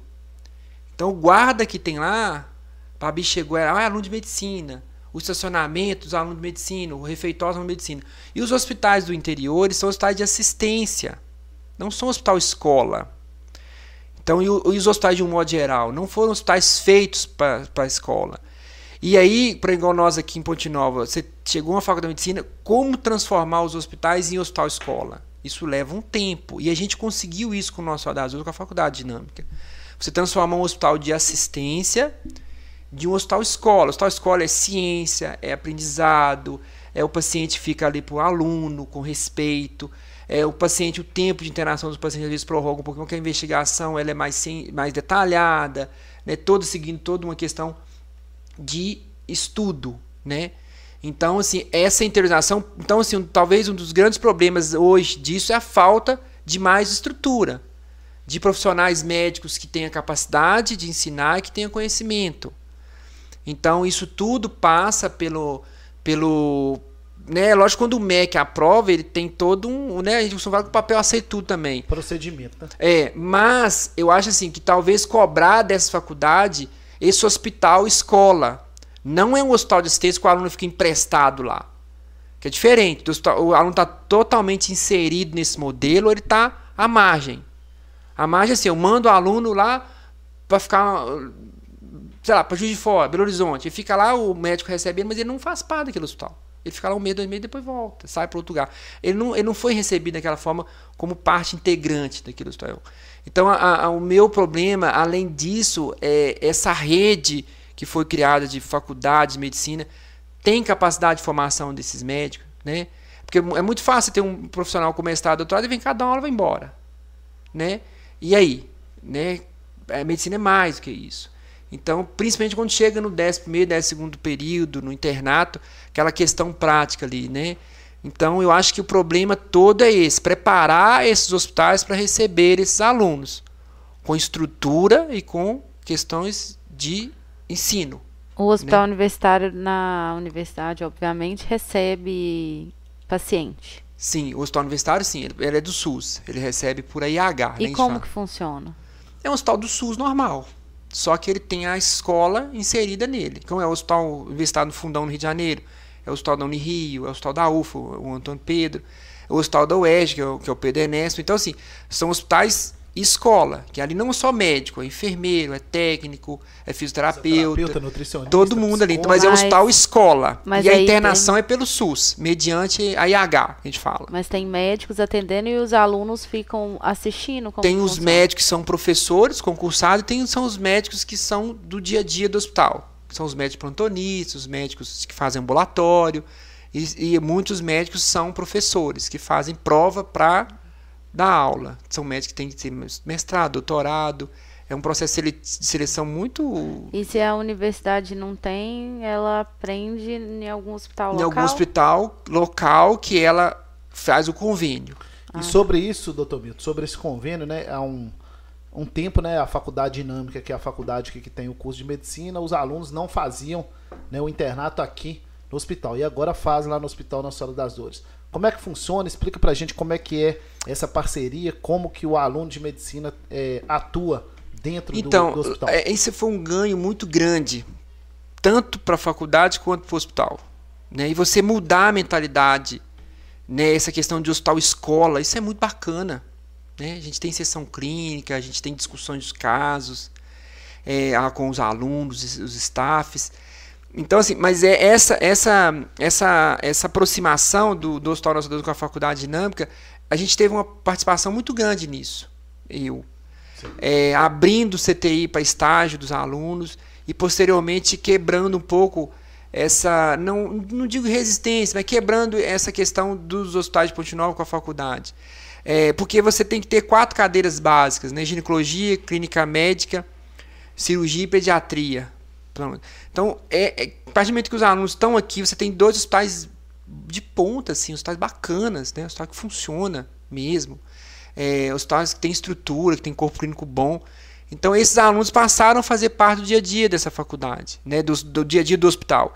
E você tem que mudar essa, esse paradigma, né, de um hospital para hospital escola, porque o médico está ali, ele é recém-formado e vai dar o plantão que embora, ele não quer receber aluno. Uhum. E você muda tudo isso ao longo de anos, né? Então hoje os alunos da, da faculdade dinâmica eles estão lá no nosso no, no oitavo período, eles estão no sétimo período, eles fazem o internato no hospital, eles rodam no CTI comigo, eles rodam na enfermaria, eles estão inseridos nesse modelo é, completo. Né? Eles evoluem os pacientes sob supervisão dos staff, todos os têm staff próximo. É, a gente chama staff é o preceptor, o professor uhum. deles. Então, isso para a faculdade, para o hospital, foi um ganho muito grande. Até é, para os alunos, principalmente de formação. Né? Tá porque, vivendo na prática ali, né? Vivendo na prática. Porque hoje em dia, é, com, esse, com o celular, eu acho que ficou mais fácil você ter acesso à informação, mas ficou mais difícil de formar aluno. Por quê? Você sair disso aqui para ficar o dia inteiro, para ficar ali metendo a mão, para ficar correndo atrás de exame, ver, o aluno, talvez o aluno ainda não acordou para isso. E você no modelo, você inserido de forma completa, para ele foi um ganho muito grande, porque ele é emprestado.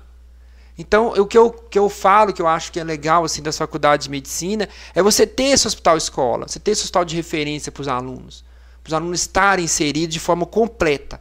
O aluno hoje da faculdade dinâmica, ele chega no nosso hospital, se você quiser ir lá de sábado à noite, domingo, ele vai lá e vê o paciente que ele evoluiu durante o dia. Ele abre o sistema sob supervisão direta do preceptor e vai lá e, e revê o paciente, se ele quiser.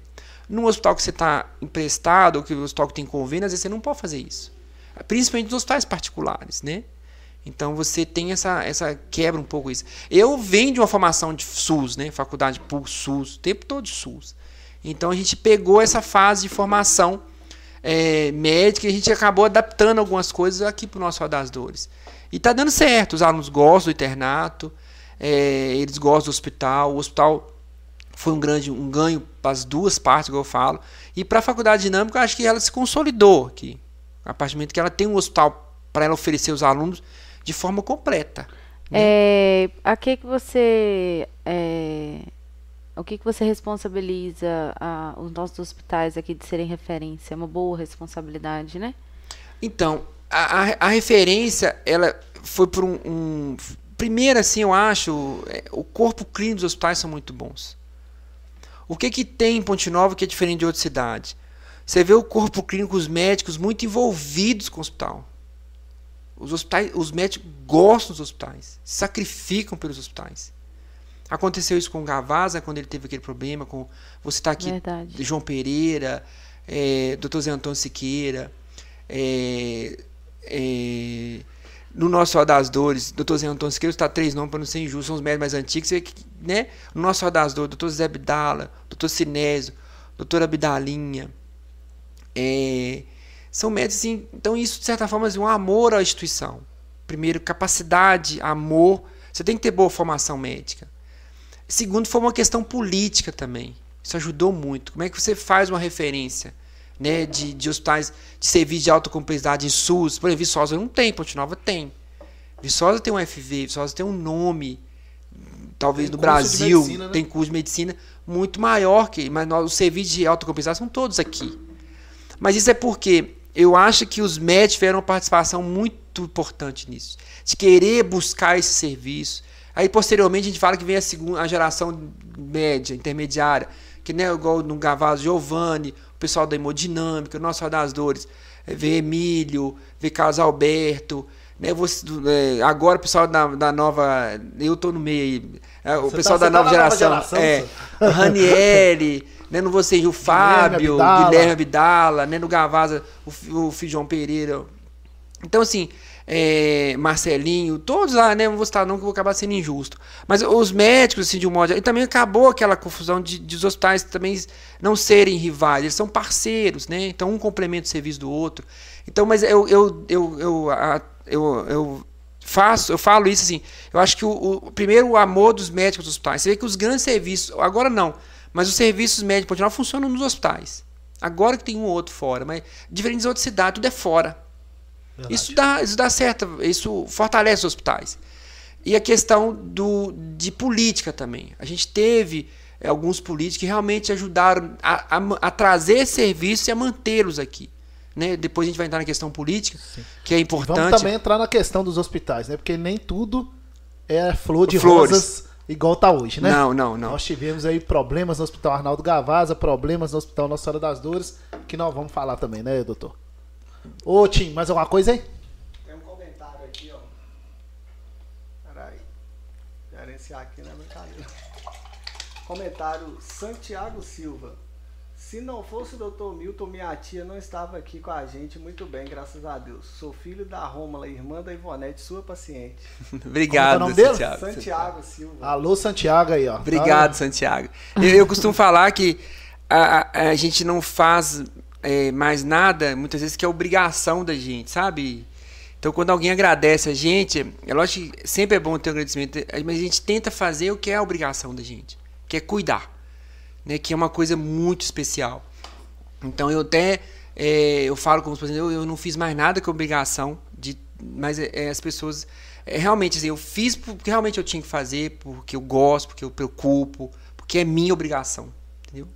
Doutor, vamos falar então sobre as doenças cardiovasculares, né? Que é a, a doença número um que mata, mata, de morte aí. Nossa, sério? É. é. 350, 500 é. mil, 400 é. mil mortes. Por mês, Por ano. Por ano. ano. É, então a situação é, é complicada. E aí, qual que é a... O que, que você pode falar? Como que... Os sintomas, o que, que você pode falar sobre a prevenção? A prevenção hoje é muito importante, né? Todas as equipes aí do programa Saúde da Família, né, dos PSFs aí dos municípios trabalham na prevenção. na prevenção, é, mais ali sobre os sintomas, como é que a pessoa pode se cuidar para não então, parar numa UTI. Então, a, a, a, o problema hoje da, da questão da doença cardiovascular e da mortalidade é a população está envelhecendo. Então, hoje a expectativa de vida nossa, em torno de 75, 80 anos, né? Depende, homens e mulheres, dependendo da região, mas aumentou muito. Hoje a expectativa é 70 anos, 80 anos, né? Você vai viver isso. Tirando as mortes traumáticas, você vai viver. Mas com o envelhecimento, você também desenvolve risco, fator de risco para doença cardiovascular. A idade é um deles. Existem as doenças que vão fazer você ter eventos cardiovasculares, que é o diabetes. E aí tem uma coisa engraçada que nos últimos dois, três anos, começou a surgir artigos de maior mortalidade em pessoas mais jovens, risco de infarto em pessoas mais jovens. Está tendo mais infarto em pessoas mais jovens. É, e aí você vem a, a, questão da prevenção, né? É controlar o IMC, né? Aquela barriguinha. É, é, a gente fala de, de mecanismos de, a, a, de resistência insulínica, que é aquele pré-diabetes, é, o colesterol alto, o tabagismo, o sedentarismo, a falta de atividade física, a hipertensão, que você tem relação direta com, com doenças cardiovasculares, é, e outras, é, outros fatores que você acaba no dia a dia você tendo que controlar. Então a prevenção da doença cardiovascular é importantíssima, porque com o envelhecimento da população e com o surgimento de, de, de comorbidades, você tem que prevenir, porque senão você vai ter né? E pode ser fatal ou não fatal, pode deixar sequela grave ou não, mas é, é a, a, você tem que ter essa prevenção. E a gente, em, muitas pessoas procuram a gente no consultório. É, eu quero fazer um check-up. Você tem fator de risco? O pai infartou, sua mãe infartou. É, você fuma, você é diabético. Então vamos cessar o tabagismo. Eu não brigo com meus pacientes né? Eu chego e falo, quantas vezes alguém falou para você parar de fumar? Ah, todo mundo em casa falou, então não vou mais ser mais um que vai ficar brigando com você. É importante cessar o tabagismo. Mas o paciente sabe onde, né? A, a questão da vida é muito estressante, né, Tony? Parece que o dia tem 24 horas, tinha que ter 36, né? É. Tá pequeno. É, então, assim, a falta de atividade física aí, né? Nosso amigo Bruno lá. É isso aí. É, então, é, você ter atividade física regular, eu costumo falar com os pacientes, é, a, a, a lógica, a questão da. Aí você vem questão de musculação e de atividade aeróbica, né? Para prevenção de doença cardiovascular, a, a, atividade aeróbica, uma caminhada, já você diminui risco.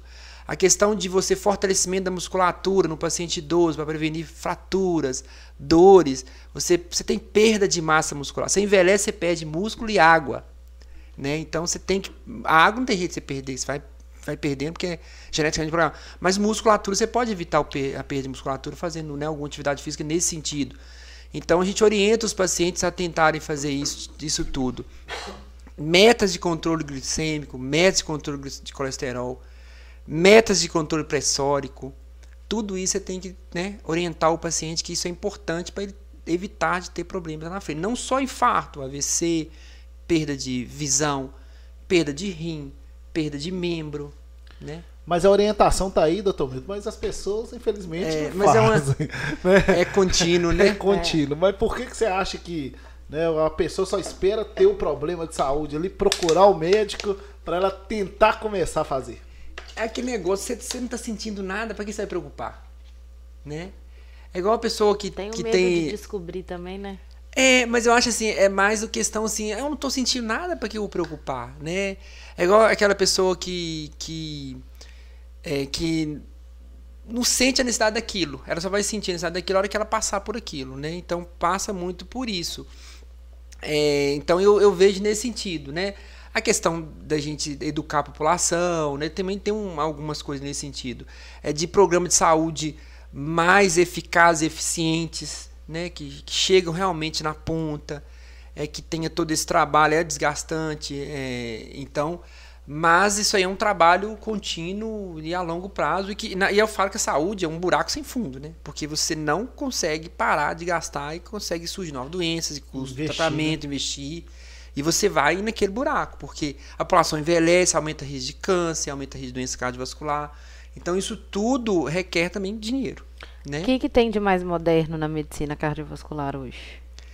Hoje, é, na verdade, assim, a cardiologia ela avançou demais da conta nos últimos anos, né? É, talvez a, a doença que mais você hoje o paciente que chega infartado no hospital, ele dificilmente ele morre. O problema do, do infarto é a mortalidade pré-hospitalar. Mas dentro do hospital, o paciente chega infartado no hospital, ele dificilmente a mortalidade diminuiu gigante, né, para 5%, 2%, dependendo do, da, do hospital. Mas o paciente que chega lá, né? Mas o paciente que não chega, a mortalidade pré-hospitalar, essa ainda está muito alta. E essa não, não se diminuiu muito. É, o que existe mais moderno em termos de tratamento é a, a angioplastia, né? Que já, já tem alguns anos, mas aprimorou-se, os catéteres, os estentes. E medicamentos novos que surgiram nos últimos anos para a doença, nos últimos dois, três anos. E na verdade, um dado que eu vou passar para vocês aqui, surge um medicamento novo, não tratamento intervencionista, mas um medicamento, ele chega ao conhecimento de toda a população médica e, e para você chegar a usar no dia a dia, 10 anos. Nossa. É? É. Nossa senhora. Nossa.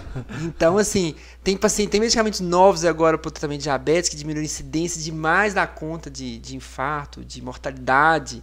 Que a gente fala de estudo duplo cego randomizado, que é aqueles, né, níveis de evidência, que é a medicina baseada em evidência. É, e tem muitas drogas novas no mercado com paciente diabético. É mandatório você usar. São drogas caras, mas tem. Né? Então, tem todo um arsenal que você usa, e aí por isso a atualização, né? o médico está sempre é importante nesse sentido. Então, a gente tem muita coisa para oferecer ao paciente para prevenção e para tratamento de doença cardiovascular, mas é muito melhor você prevenir do que você tratar e depois você fazer fisioterapia, que é desfecho terciário, né?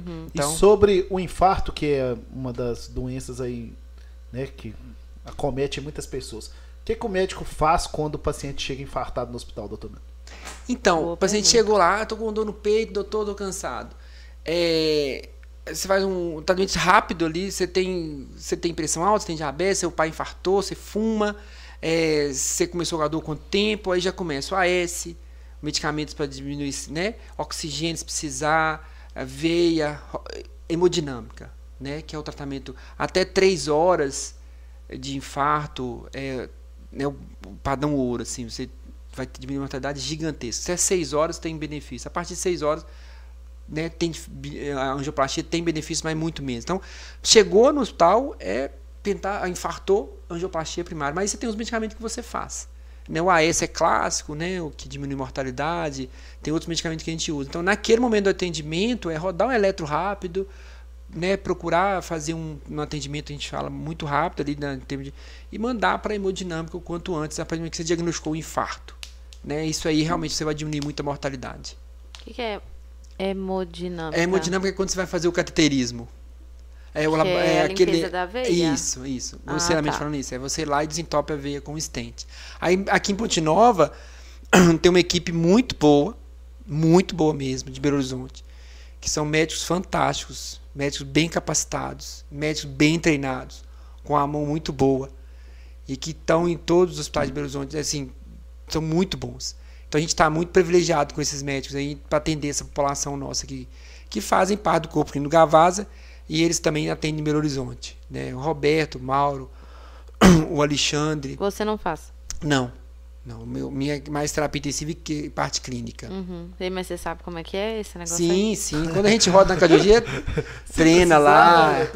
É, é, existe especialidade, né, hemodinâmica. Mas quando a gente faz cardiologia, a gente roda na hemodinâmica, né? Então, é, participa naquele dia a dia. Mas é lógico que com eles são mais treinados. É artéria de 2 milímetros, né?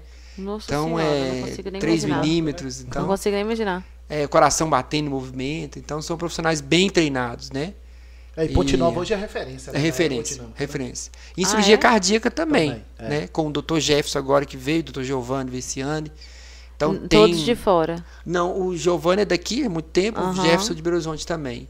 Então, dá um... hoje você tem um serviço de cardiologia completo muito com profissionais muito bons completos aqui na nossa cidade. Né? Isso tudo requer custo, investimento, questões políticas. Né? Com certeza. O infarto fulminante não tem solução, não, né? Não, aí... não tem saída nenhuma. Qual que é? Então, eu te pergunto isso agora, qual que é, é os níveis? É, morto, é a morte pré-hospitalar. É. Mas você tem morte súbita. hospital não tem jeito. Você tem, não. Você, você, o paciente pode estar lá monitorizado, ele fibrila, e você vai e choca ele. Aí você fez uma, uma morte súbita abortada. Pra mim, a religião é. Posso estar falando bobagem, mas a morte súbita é meio assim. Um merecimento. Porque você. é verdade? Você, fica, você vai mesmo você, assim? Você ou... desconecta, né? Mas é assim. Você nem ah, aconteceu. Foi. É, é literalmente isso. Então, diz que é um merecimento, porque tem processo de morte que ele é demorado, você sim. fica ali sofrendo. Sim, sim. Sim. É, que eu sou espírita. Eu que teve infarto fulminante. É, o infarto fulminante é essa decisão, principalmente a mortalidade pré-hospitalar, né? Mas o, o infarto, no hospital, né? mas o paciente que tem esse, que tem, ele tem pródromo, ou seja, no dia anterior ele sentiu um desconforto, ele ficou com mal estar, é ele ficou enjoado, ele vomitou, ah, não é nada, nada, puf, e às então, vezes consegue até levar uma vida razoavelmente normal, né? Até depois, aquele momento. Sim, sim. Não, não é nada assim que, se, que não, choca a pessoa. Não, ele, às vezes a, a, o momento, a questão da trombose coronariana, ela pode se dar né, de ah, forma é? mais lenta. Explica um pouquinho que esse trem de trombose aí, que diz que tomando anticoncepcional você pode ter trombose. Hoje em dia, com os atenção, anticoncepcionais... mulheres! Aí, ó. É, com, com os anticoncepcionais, com a dose baixa de, de estrógeno e progesterona, é muito menor risco, né? mas podem ter risco de trombose pelo mecanismo de ação do hormônio. Antigamente era mais, porque a dose era muito alta. Então foi, foram vendo que os, os anticoncepcionais, aquela dosagem não era mais recomendada e, foi, e tem uma, um efeito trombogênico. Mas é, é, isso aí hoje em dia não é. Acontece, mas não é igual antigamente. Mas o que, Questão, que é trombose? É o coagular, a veia, a artéria, né, digamos assim. Pode dar trombose venosa e arterial é mais comum a venosa. É, às vezes a mulher tem uma trombose, tem uma embolia, começou a tomar um anticoncepcional, ela tem uma, um, a trombose é o coágulo na, na, uhum. na veia ou na artéria. Vou falar grosseiramente na veia. Então o sangue coagula dentro da, da veia, né? Uhum. E não pode acontecer. Alguns medicamentos podem estar tá relacionados a isso. Antigamente tinha a questão do, dos anticoncepcionais que tinham uma dose muito alta de uhum. estrógeno e progesterona que acabam sendo mecanismo de pode precipitar trombose. Então é o que acontecia com, esses, com essas mulheres. Hoje Mas é tem menos- outros medicamentos também que podem gerar isso. Tem outros medicamentos, mas que são menos comuns de usar no dia a dia. Né? O que a gente mais usa Mas é que o corticose. é, o o cigarro pode Ah. causar trombose. né? Pode falar, Tim. Tem um comentário aqui, ó. Deixa eu só. Cristina Jardim Carvalho. Que orgulho desse meu genro, filho. É, isso aí. Obrigado, Ana. Aí Sagrinha. ela, ela continua aqui, ó. Convivo com ele e sei como ama a sua profissão com dedicação total. E como ama essa nossa terra, até mais que muitos nascidos aqui. É isso Obrigado, aí. é. Mandar um abraço aí pra Cristina, esposa do Joãozinho de Carvalho, ex-prefeito de Ponte Nova, pai da Kátia, a esposa aqui do Dr. Milton. Mandar um abraço aqui pra Kátia, como é que chama? Maria Alice. Maria Alice Beijo, meu amor. filhos? Maria Alice, Maria Alice, Maria Alice e é- Arthur. e Arthur. Dois, duas cri- é criança? Um, 12 e Maria Alice tem 5. Ai, Obrigado, Trem. Cristina. Um abraço pra vocês É aí. isso aí, Cristina, a sogra Joãozinho, tá lá. Joãozinho. Um abraço aqui Pessoa nosso- fantástica, Joãozinho. Com certeza, mundo. ex-prefeita de Ponte Nova, Joãozinho de Carvalho. Mais alguma coisa, Tim? Ô, doutor Milton, e pra gente finalizar essa parte da doença cardiovascular, quais são os sintomas, o que, que a pessoa pode estar sentindo lá que ela vou- vai pro hospital, senão você vai infartar e corre o São, risco são de... aqueles sintomas clássicos, né? Dor no peito, falta de ar, cansaço, suando frio, vômito, enjoo. É, aquela dor que vai pro braço, que, né, que vai no peito, vai pro braço. É aquela sensação de, de, de aperto no peito, que o paciente alguns assim, não dor, aperto. É, são os sintomas são muito variados. Às vezes o paciente tem uma dor no braço, né? Então, os sintomas de infarto não é um sintoma muito universal. Todo mundo vai ter aquele tipo de sintoma. Às vezes o paciente diabético nem tem dor. Ele tem um cansaço. Ele tem um vômito. Então, assim, o paciente, a gente conhece nosso corpo, né? Então, é, você sentiu alguma coisa diferente daquilo, né? Principalmente nos pacientes que estão de risco. Então, os pacientes que são de risco, quais são os pacientes que são de risco? Os que fumam, que têm colesterol alto, que se estão na família de infarto, que são hipertensos, que são diabéticos é, sentir uma, uma- alguma coisa diferente, vai. Mas o clássico é isso, né? mas tem ó, exame de rotina pra. Tem, tem. Qual tem que é? Você tem avaliação clínica normal, que você Que é pede vários sangue. exames. Você tem o exame de esteira, você tem as, exame teste Ah, ergométrico. Teste desculpa. ergométrico. aham. Você tem o, a cintilografia miocárdica, você tem o cateterismo. Cintilografia é um exame. Você tem o cateterismo cardíaco, que tem outro exame também mais detalhado, e você tem hoje um exame que a gente tem usado muito, que é uma tomografia de coronária. Que é o paciente, às vezes, de moderado risco, que tem uma história, que tem um colesterol, que tem uma dor no peito, que os exames normais não deram você pode pedir. Então tem vários exames que você usa. Mas lembra também que a doença pode surgir. Sim. De um dia pro outro, né? Por a isso você pode emoção também causa infarto. não Causa... libera adrenalina, né? Agora tem isso, né? E essa foi até bom o Tim lembrar disso aqui, porque, né, com o dia a dia corrido, doutor Milton, é, todo mundo trabalha muito, o médico também trabalha muito, inclusive, gente, que o pessoal fala assim: ah, não, o médico ganha muito dinheiro, é rico. Ganha, mas trabalha muito, né? Qualquer médico. O médico mais experiente, o que tá começando agora, o que vai A gente falar- tem um- é. É, todo mundo fala assim, não, o médico é rico, mas trabalha muito, né? Você tá falando que trabalha 12 a 14 horas por dia e trabalha sábado e domingo também, né? Sim. E sobre. Até perdi a pergunta que eu ia fazer. Excesso de trabalho. O excesso de trabalho. Sobre o excesso de trabalho, sobre essa rotina corrida que todas as pessoas têm, trabalha ali, corre ali, vai pra lá. E isso acaba né, trazendo problemas também de doença. O que, que você pode falar? O que, que a pessoa tem que fazer para ter, né, conseguir trabalhar e ter uma rotina saudável? Então, a questão do estresse, né, Toninho? A gente tá, vive num momento muito estressante, a gente não para para almoçar, a gente não para para fazer uma atividade física, não para para fazer um final de semana de lazer. É, a nossa vida está muito corrida e isso traz é, consequências, né? Você tem é, surge hipertensão, surge obesidade, surge alimenta, a gente alimenta mal. Então isso tudo pode trazer doenças cardiovasculares. Então a gente orienta os pacientes a terem hábitos de vida mais saudável, dormir 8 horas, né, fazer caminhada, controlar os fatores de riscos. Então, assim, é esse momento que a gente vive de muita correria, de muito compromisso. É, isso realmente tem as, as consequências disso, né? Você, você alimenta mal, você dorme mal, você libera hormônios, você libera é, você insônia, você não dorme, então você acaba alterando seu ciclo sono vigília. E aí traz consequências disso, né? Então a gente sabe que o normal é você fazer o que é né, sem excessos. Eu costumo falar que excesso em tudo na vida é ruim.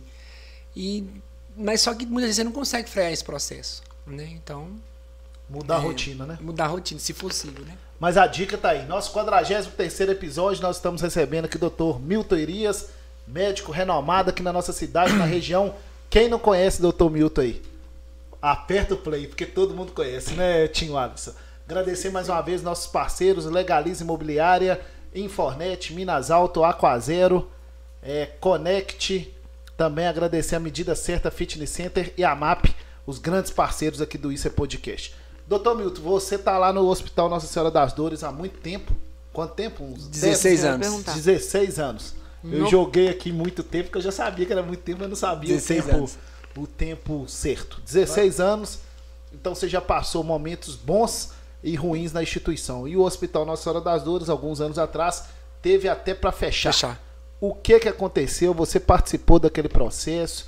É um hospital do tamanho daquele, uma magnitude gigante para a região e quase que fechou, fechou, as portas.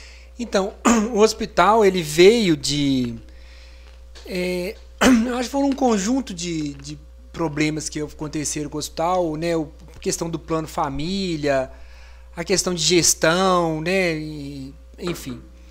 E aí, em 2017, a, é, a, gente chegou no momento que a gente tinha que fazer, alguns médicos tinham que fazer plantão, fazer boletim de ocorrência para sair do plantão.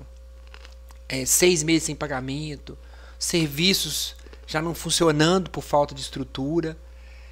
E foi quando a gente, é, é, mais uma vez, a gente teve uma participação nisso, foi quando a gente procurou o, o prefeito atual. Falou, o Wagner, vai estourar no seu. vai cair no seu colo, nós programa Ariadne, então. Era nós, de saúde. Assim, nós tivemos um, um, um, assim, eles não tinham noção do que estava acontecendo com o hospital. Na verdade, assim, os hospitais de Ponte Nova, vocês, né, que é, a, ele presta serviço para a prefeitura. Sim. É, então a prefeitura contrata os hospitais. Né? Então, é, Ponte Nova é gestor pleno. Então, não existe um hospital municipal, mas ela contrata serviços de SUS hospitais. E aí o maior, maior, o maior prejudicado seria a população de Ponte Nova e o próprio é, município, né? Ah, e o prefeito estaria envolvido nisso, né? Em termos de, de como é um hospital que faz serviços para a prefeitura, como Nova não tem um hospital municipal, você tem um pronto-socorro municipal que é o Sandu, mas não é hospital é, ia ser muito prejudicado. Então, na, na, reunião que a gente teve, foi o doutor Sinésio, eu falou, vai cair no seu colo 150 partos mês, 200 pacientes de hemodiálise, o, o TI que não está credenciado, que não funciona, e não sei o que, o hospital atende em média 1.500 a 2.000 pacientes no pronto-socorro por mês, e o Gavasa vai explodir. Não vai aguentar. O Gavasa vai fechar, porque não vai conseguir esses pacientes todos. Então foi aí que, eu, que, que, que a gente teve. Por isso que eu falo da, da importância de você ter uma parceria do município com os hospitais. Né? Atender os hospitais. E aí, esse governo. É, é, eu não gosto muito de citar prefeitos, não, mas talvez é, esse, esse, essa esse administração, desde que teve ciência não só a nossa Deus Mogavazzi foi o que mais se realmente se preocupou com os hospitais. Né? E coisa que a gente não via antes.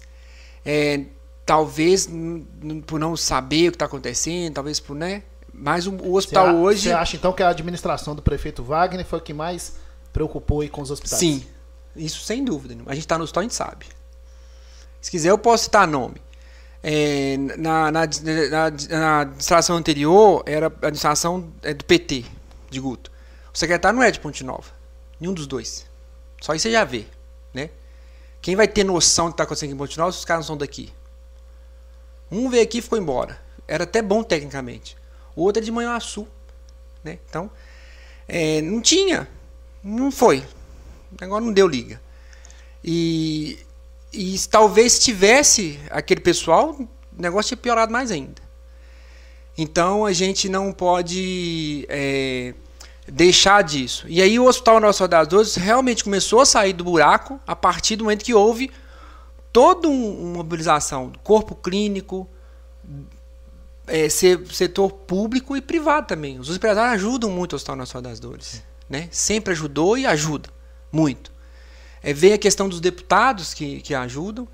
Então eu, eu, eu sou um crítico é, e a minha luta eu faço, né? Vai entrar a questão do político, mas já, já começando. É, é nessa época, o nosso das Duas não tinha um, um não estava tendo muita ajuda política de deputados, sempre teve, né? Mas nessa época houve um afastamento. Então isso é muito importante para o hospital. O hospital tem um orçamento ali é, de, de, sei lá, três despesa fixa por, por mês. Nossa, eu vou falar, nossa, não sei se é, não vou, vou chutar um número, 3, 4 milhões.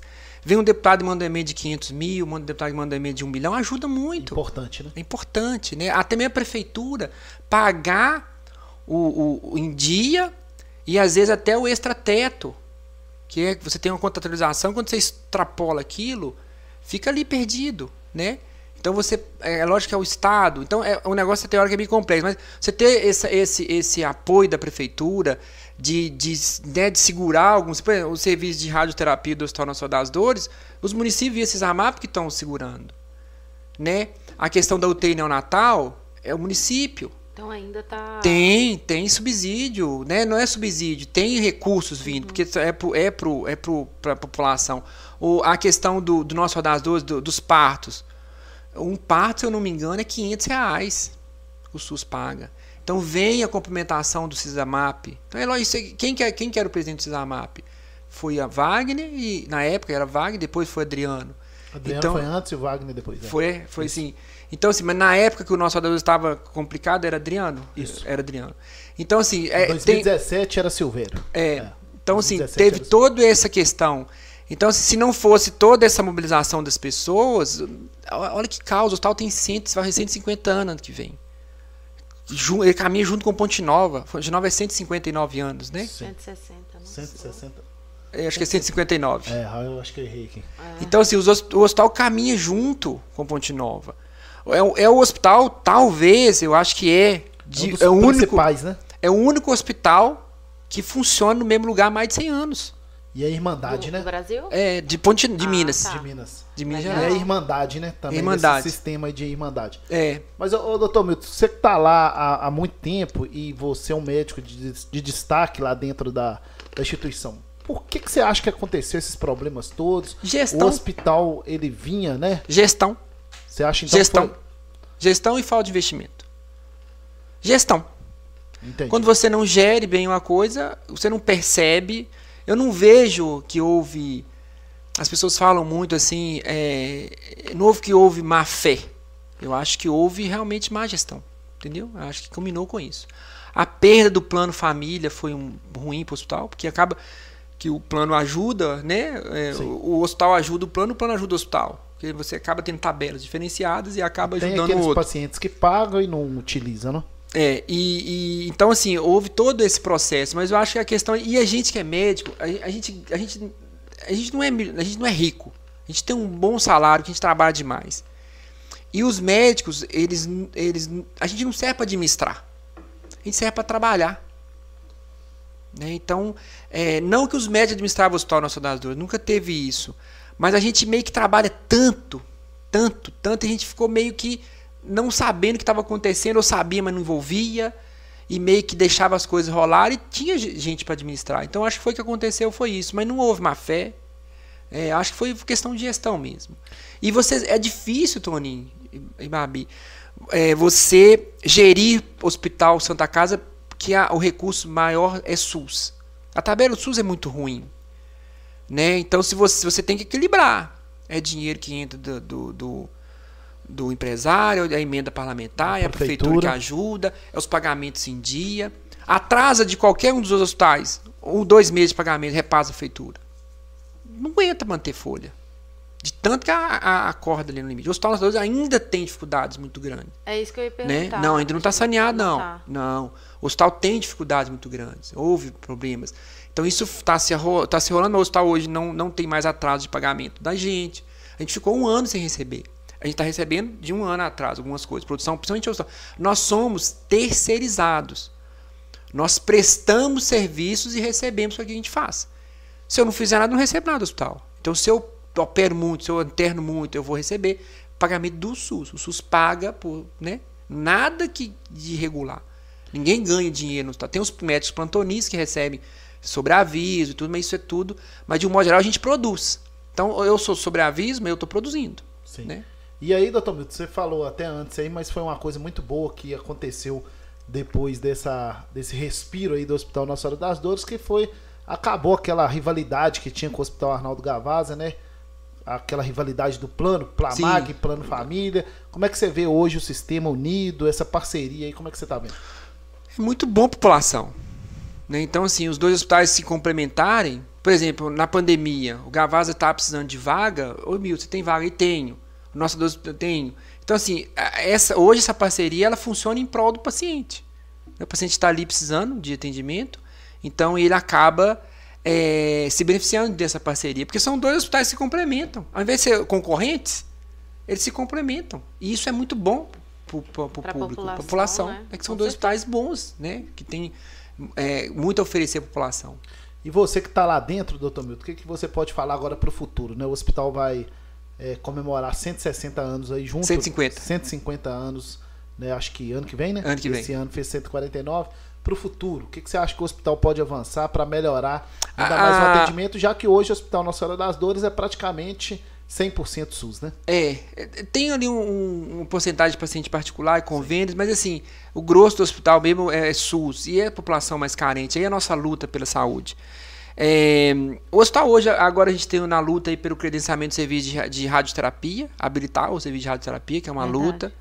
Né, a casa do paciente oncológico é uma outra luta, né, para os pacientes que estão na nossa região ficarem né, nessa casa é, com todo o atendimento, com toda a estrutura legal e tudo, ficar ali, que às vezes é desgastante o paciente sair de uma referência. Por exemplo, Viçosa, Ponte Nova é sede macro, então precisa, Viçosa faz parte da macro e Manhuaçu faz parte da, da macro.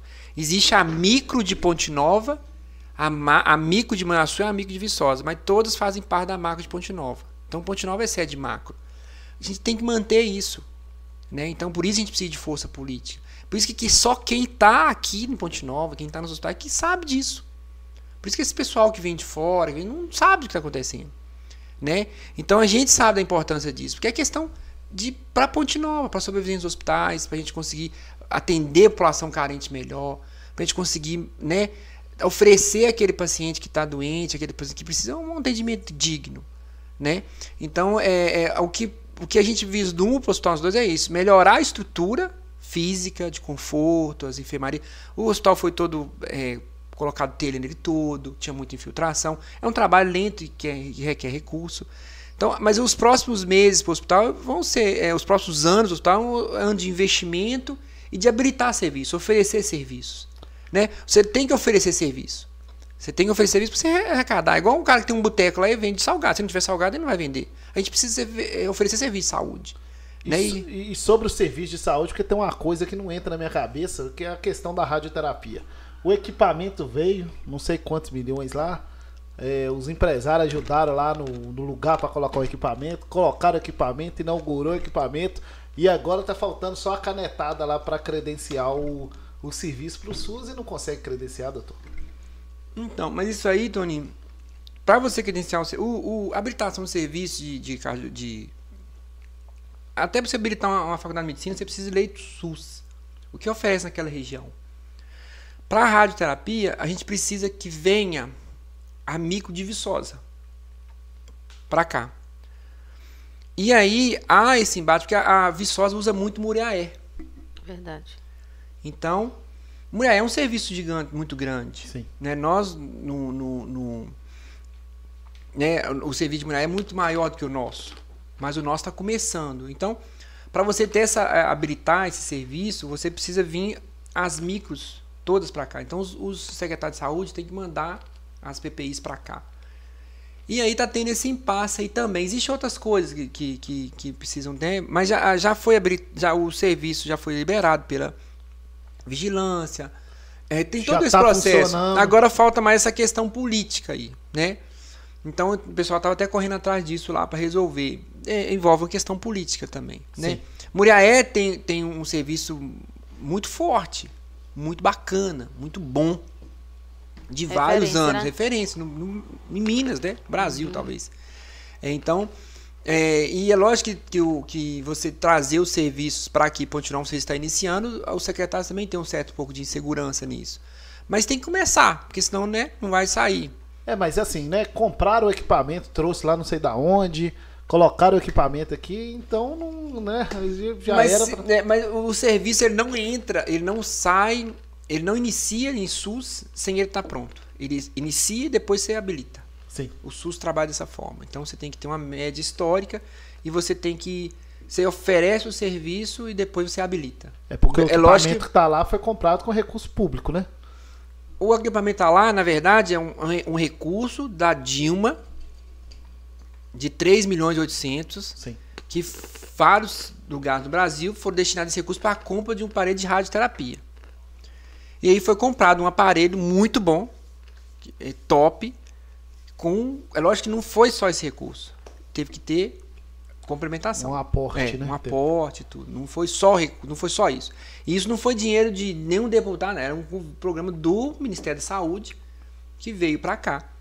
E aí teve a ajuda de várias pessoas, né? Dos prefeitos, dos empresários, do, do, de deputados que mandaram emenda para o hospital. Então foi, foi um trabalho de todos. Não foi um pai que teve aquele. E aí o que acontece? O equipamento tá lá, já tá funcionando, né? Para é, Tá funcionando. particular, né? Particular tá funcionando.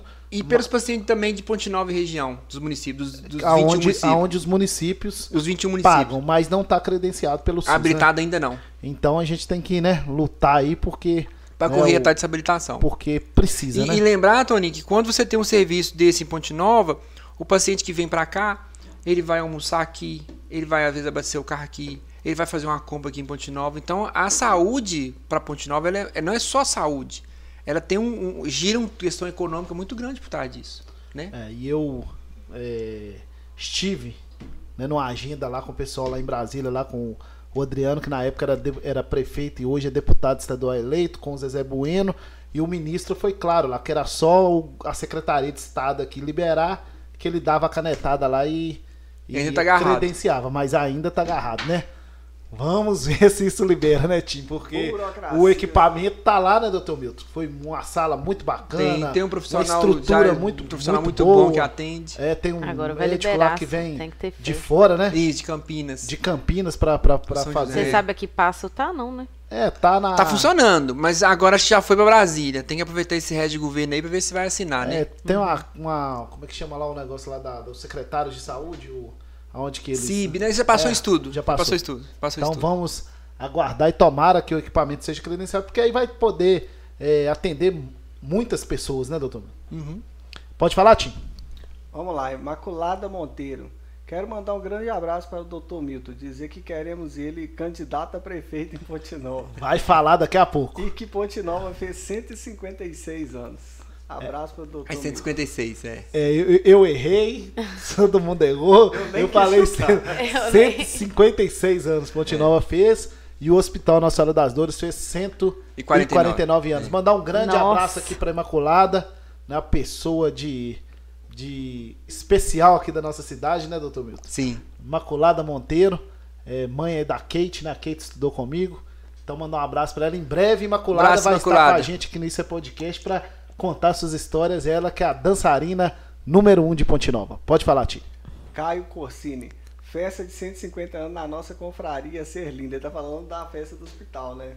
150 Pode deixar, Deixa Caio. eu mandar um abraço aqui pro meu amigo, parceiro Caio Corsini, da nossa confraria aqui de Ponte Nova. Mandar um abraço pra mãe dele também, pra Rosa, pro irmão dele, o Rafael, pro pai Miguel e pra toda, pra Eles são- toda a família são muito especial. bacanas, muito Gente bacanas. boa. E tem mais um comentário. Tá? é, Falando de, de, de Rosa, de Caio, quando eu dava plantão no pronto-socorro lá do nosso Você quando eu vim pra café cá. lá? Não, ela mandava o jantar, ou ou, é, Olha! que não dava pra sair, ou então ela mandava. Ó, vocês Ó. são conhecidos? Demais. Rosa, É? nossa, uma mãezona. Mandava, mandava a janta lá no hospital, né? Mandava, Mora do lado mandava. ali do hospital. Mandava. Nossa, é, Não só pra mim, assim, lanche Pra pessoal. mundo, é. Era uma eu pessoa não muito sei se boa. lá no Nossa Senhora das Dores é gostosa a comida, mas a comida do Gavaz, esse trem de falar que comida de hospital é ruim, não É é, boa, não. É boa. É Eu fiz ótima. duas cirurgias lá no Hospital Nossa das Dores, É a muito comida é boa. top. É muito, Muito bom. bom.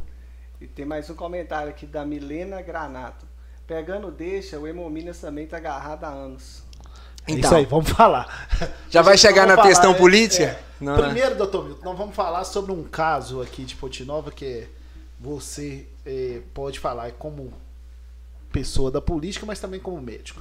Que é sobre a unidade de pronto atendimento, a UPA. No governo do prefeito Guto Malta, ele né, conseguiu lá o recurso e a UPA foi construída lá no, no bairro Guarapiranga, lá em frente ao Hospital Arnaldo Gavaza, mas aí ficou naquele impasse. É, a UPA é viável, não é viável, é viável, é, não é viável.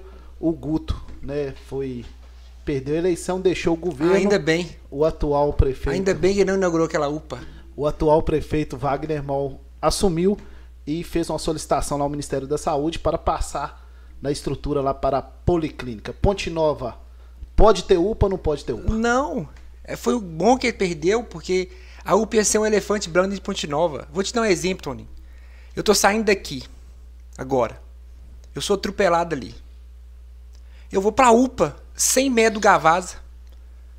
Aí a UPA não tem neurocirurgião, não tem tomografia, não tem cirurgião geral.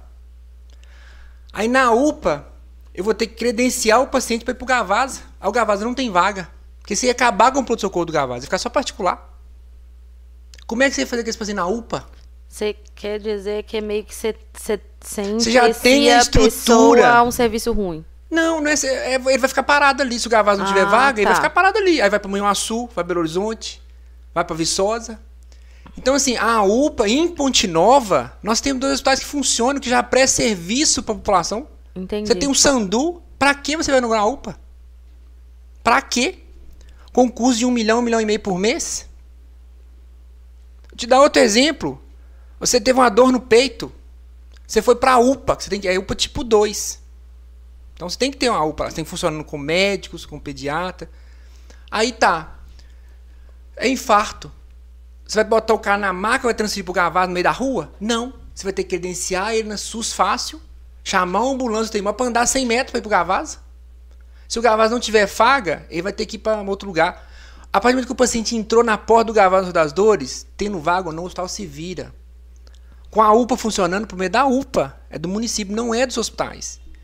Então isso aí, ainda bem que não foi inaugurada. Ainda bem. E outra coisa, como que você vai arrumar profissional dentro de uma UPA? Nós estamos com escassez de médico para trabalhar aqui. Médico capacitado, médico que você vai oferecer, cirurgião.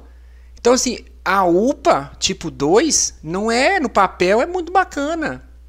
Mas funciona do lado de um hospital que tem neurocirurgião, cirurgião vascular, cirurgião geral, pediatra, tomografia 24 horas, laboratório 24 horas.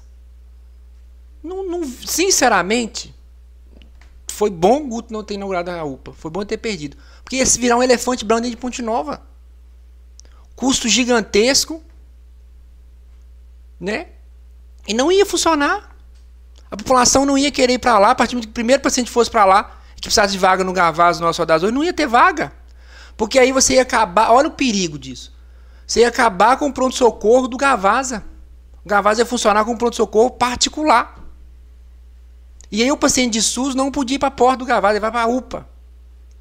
Aí da UPA o Gavaza vai. O sonho do Gavaza eu acho que é acabar com, com o pronto-socorro lá de SUS.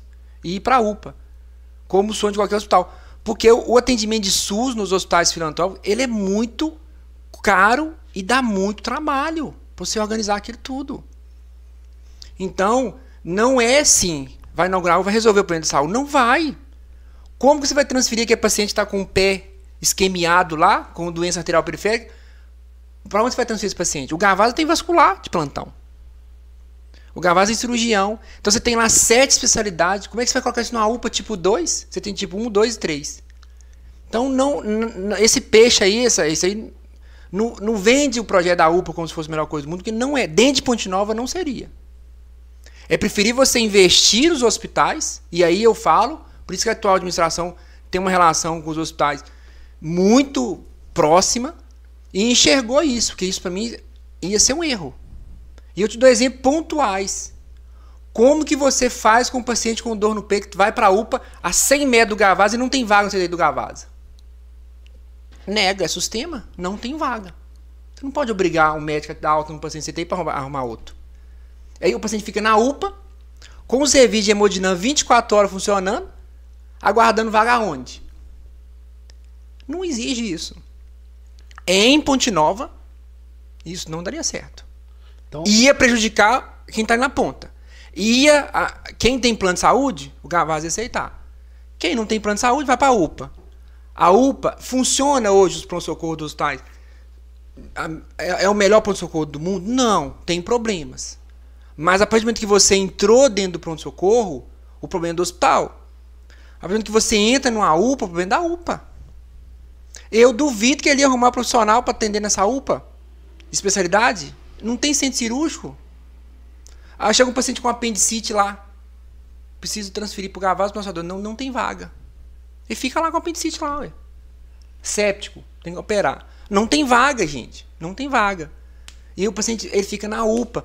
Então, a partir do momento que você tem um hospital de porta aberta e ele aceita esse paciente, ele recebe para isso, ele vai resolver o problema do paciente. Os hospitais de Ponte resolvem. O pronto Gavaz ele tem 30 pacientes no pronto-socorro. Nós tem pronto... Ninguém deixa paciente na, na, na rua. Você pode ter as condutas médicas, às vezes não podem ser do que você espera. Mas o problema é do hospital. E aí a UPA, não, em Ponte Nova, não é essa maravilha que seria. Eu ia arrumar problema para o sistema municipal de saúde. Porque aonde você vai colocar esse paciente grave na UPA se não tem vaga no Gavasa nos dadores? Se você acaba com o atendimento do Gavasa. Pergunta a população quer que acaba com o atendimento do Gavasa. Por mais que algumas pessoas reclamem, não quer. Quer que acabe? Não quer, porque é um hospital estruturado, tem CTI. Aí você chega um paciente grave na UPA lá e vai ser entubado e vai ficar na UPA. Esperando vaga, porque no Gavasa tá cheio, no hospital tá cheio. E, e parte da premissa que, a menos que você inaugurar, você acabou com, com a emergência e urgência dos hospitais de Ponte Nova. Você vai internar em enfermaria ou CTI. As emergências dos pronto-socorros serão para os pacientes de convênio, né? Ou de serviço, de igual na Mundial Nossa das Dores. Vai para o Nosso das Dores, oncologia. Mas então a UPA não é esse salvador da pátria que muitas vezes o pessoal, principalmente o pessoal guto ou o pessoal do, né, fala que vai ser. Não seria. E aí o seu pai hoje, né, meu pai, seu pai infartasse, não tivesse pronto, você queria que ele fosse para UPA ou para Guavasa? Com hemodinâmica 24 horas, com CTI, com tomografia 24 horas, com equipe com equipe de cirurgia geral. Não tem jeito, não dá pra você comparar. Tô falando em termos de resolutividade, tá, gente? Não tô entrando no mérito aqui de algumas questões, não. Mas em termos de resolutividade para o paciente, a forma que funciona hoje é muito melhor do que você ter uma UPA. E é melhor muito mais investir nessa forma que já Melhor está essa forma que tá funcionando. dando certo. E aí, doutor Milton, outro serviço que foi esse foi implantado, que é o SAMU, né, o Serviço de Atendimento Móvel de Urgência e Emergência. Como é que você avalia esse serviço que foi implantado agora? Deve ter Um mês. dois, três meses. É né? muito bom para nossa região. Eu acho que tem, tem que funcionar mesmo, tem que ser isso, né? É, eu acho que é essa rede que está se instalando, é lógico que está se adequando, né? Tem muita coisa a ser melhorada, mas eu vejo isso com muito bons olhos. Né? E demorou demais da conta implementar. Porque você tinha um corpo de bombeiro aqui fazendo serviço de SAMU, Sim. né? E não era para isso, não era Para para isso. atender essas cidades todas. Todos, né? é. Então você fez realmente uma coisa que vai entender o prol da população, né? Eu acho que é muito, muito bom. Tem que ser aprimorado, tem que ser melhor, tem que ter mais investimento, mas é Fala, muito bom. fala um pouquinho mais sobre isso aí, porque eu tenho observado mais sirene mesmo, tá? Tem a Então, ver? Isso é bom, hein? É, a mesma coisa. É, porque aqui você tem o- o- uma rede de hospitais, né? E você tem. ah, o que, que existia aqui? Existia o Corpo Bombeiro. O Corpo Bombeiro foi trazido para cá na- no o prefeito Joãozinho, foi instalado lá em cima perto do aeroporto. E foi um ganho. Você tem um corpo de bombeiro, um ganho. Só que o corpo de bombeiro passou também a fazer função de SAMU. É socorrer o paciente que está convulsionando na rua, é socorrer o paciente que está em casa, que, é, né? O, o, o corpo bombeiro, é acidente, né? risco, desabamento. E aí ele passou a fazer serviços muito de, de, é, ir em casa para atender paciente que Dá passando mal. orientação pelo de telefone. emergência, É, né? de emergência médica e não trauma, não, Uhum. né? Então, assim, isso de certa forma a- ajudou muito. E é lógico que isso está sendo implementado, né? Ao longo de alguns de um mês ou de um ano, você vai ter um balanço disso, né? Com qual eficácia, eficiência, o que está faltando aprimorar, mas eu vejo como muito, muito bom e acho que tem que aprimorar e tem que investir sim nisso. É isso aí, pessoal. Nosso 43 episódio do Isso é Podcast. Mais alguma coisa aí tinha um Alisson. Ah, o, ah. o Rodrigo aqui, ó. Vamos fazer um sorteio, tio. Check-up geral. Esse Rodrigo gosta do. do Rodrigo. Ele queria um polo lá na Minas Altas. Ele queria um polo na Minas Altas. O dia que o Adriano teve aqui, eu queria um. Um suíno, né? Ele queria um, um, leitor. Um leitor. Todo programa Luiz, ele, ele pede o, o é. convidado um Zé, sorteio. Zé Luiz queria um transporte de graça. É, doutor João, ele queria uma vaguinha lá na delegacia. Não, Semana aí, passada é, foi a vaguinha. e agora um check-up. Doutor Milton, vamos falar então agora sobre a política. Primeiro, é, você em 2014, né? Temos aí oito anos. Foi candidato a deputado estadual aqui na nossa região, teve mais de 29 mil votos, ficou o primeiro suplente. É, quase 28. 28. Por que doutor Milton entrou na política?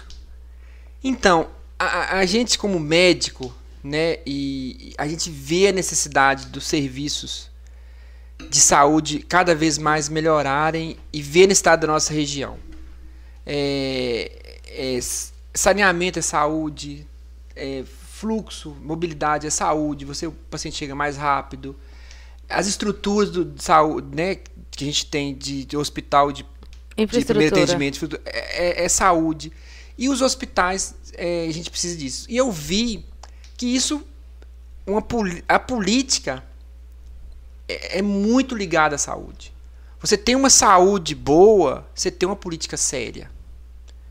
Né? Então eu via isso lá no nosso Roda das Dores, via isso, eu trabalhava no Urucano, trabalhava no Serra, é, e eu via essa necessidade de você ter a política próxima, não só na saúde, mas a saúde é o meu dia a dia. Então, é lógico que a política é para tudo, é para educação, é para infraestrutura, para segurança, mas é, a, a, na saúde você realmente vê a importância de ter uma saúde, uma, uma política séria. E aí foi quando eu vim. E Ponte Nova já vai para mais de 30 anos que não tem um representante de Ponte Nova. A região agora tem Adriano como deputado estadual, mas em Ponte Nova, de Ponte Nova, que vive isso no dia a dia, você não tem. E eu via essa necessidade de nossa região de ter isso para melhorar mais, para conseguir mais, para manter uma estrutura grande. Você ter uma empresa com três funcionários é uma coisa ter uma empresa com 200. Você ter um hospital, você ter um posto de saúde, você ter dois hospitais desse tamanho requer muito mais. Então eu vejo essa necessidade de você ter uma política de saúde mais caminhando mais com a saúde e é, uma política caminhando junto com a saúde. Então, eu faço o que eu fiz em 2014 foi puramente idealismo. Um médico que não precisa de política, mas que vê a necessidade de estar do outro lado para poder na política para poder ajudar mais. Então foi isso que eu fiz em 2014. Não era ponte para a prefeitura, igual muita gente falou na época, o candidato de não era ponte para a prefeitura. A gente faz uma campanha política muito séria, muito pés no chão. Eu não tenho prefeito, não tenho vereador, não tenho apoiador é, não tem lideranças, é mais o nome da gente, apesar de a gente procurar, mas a gente não tem muito o que oferecer.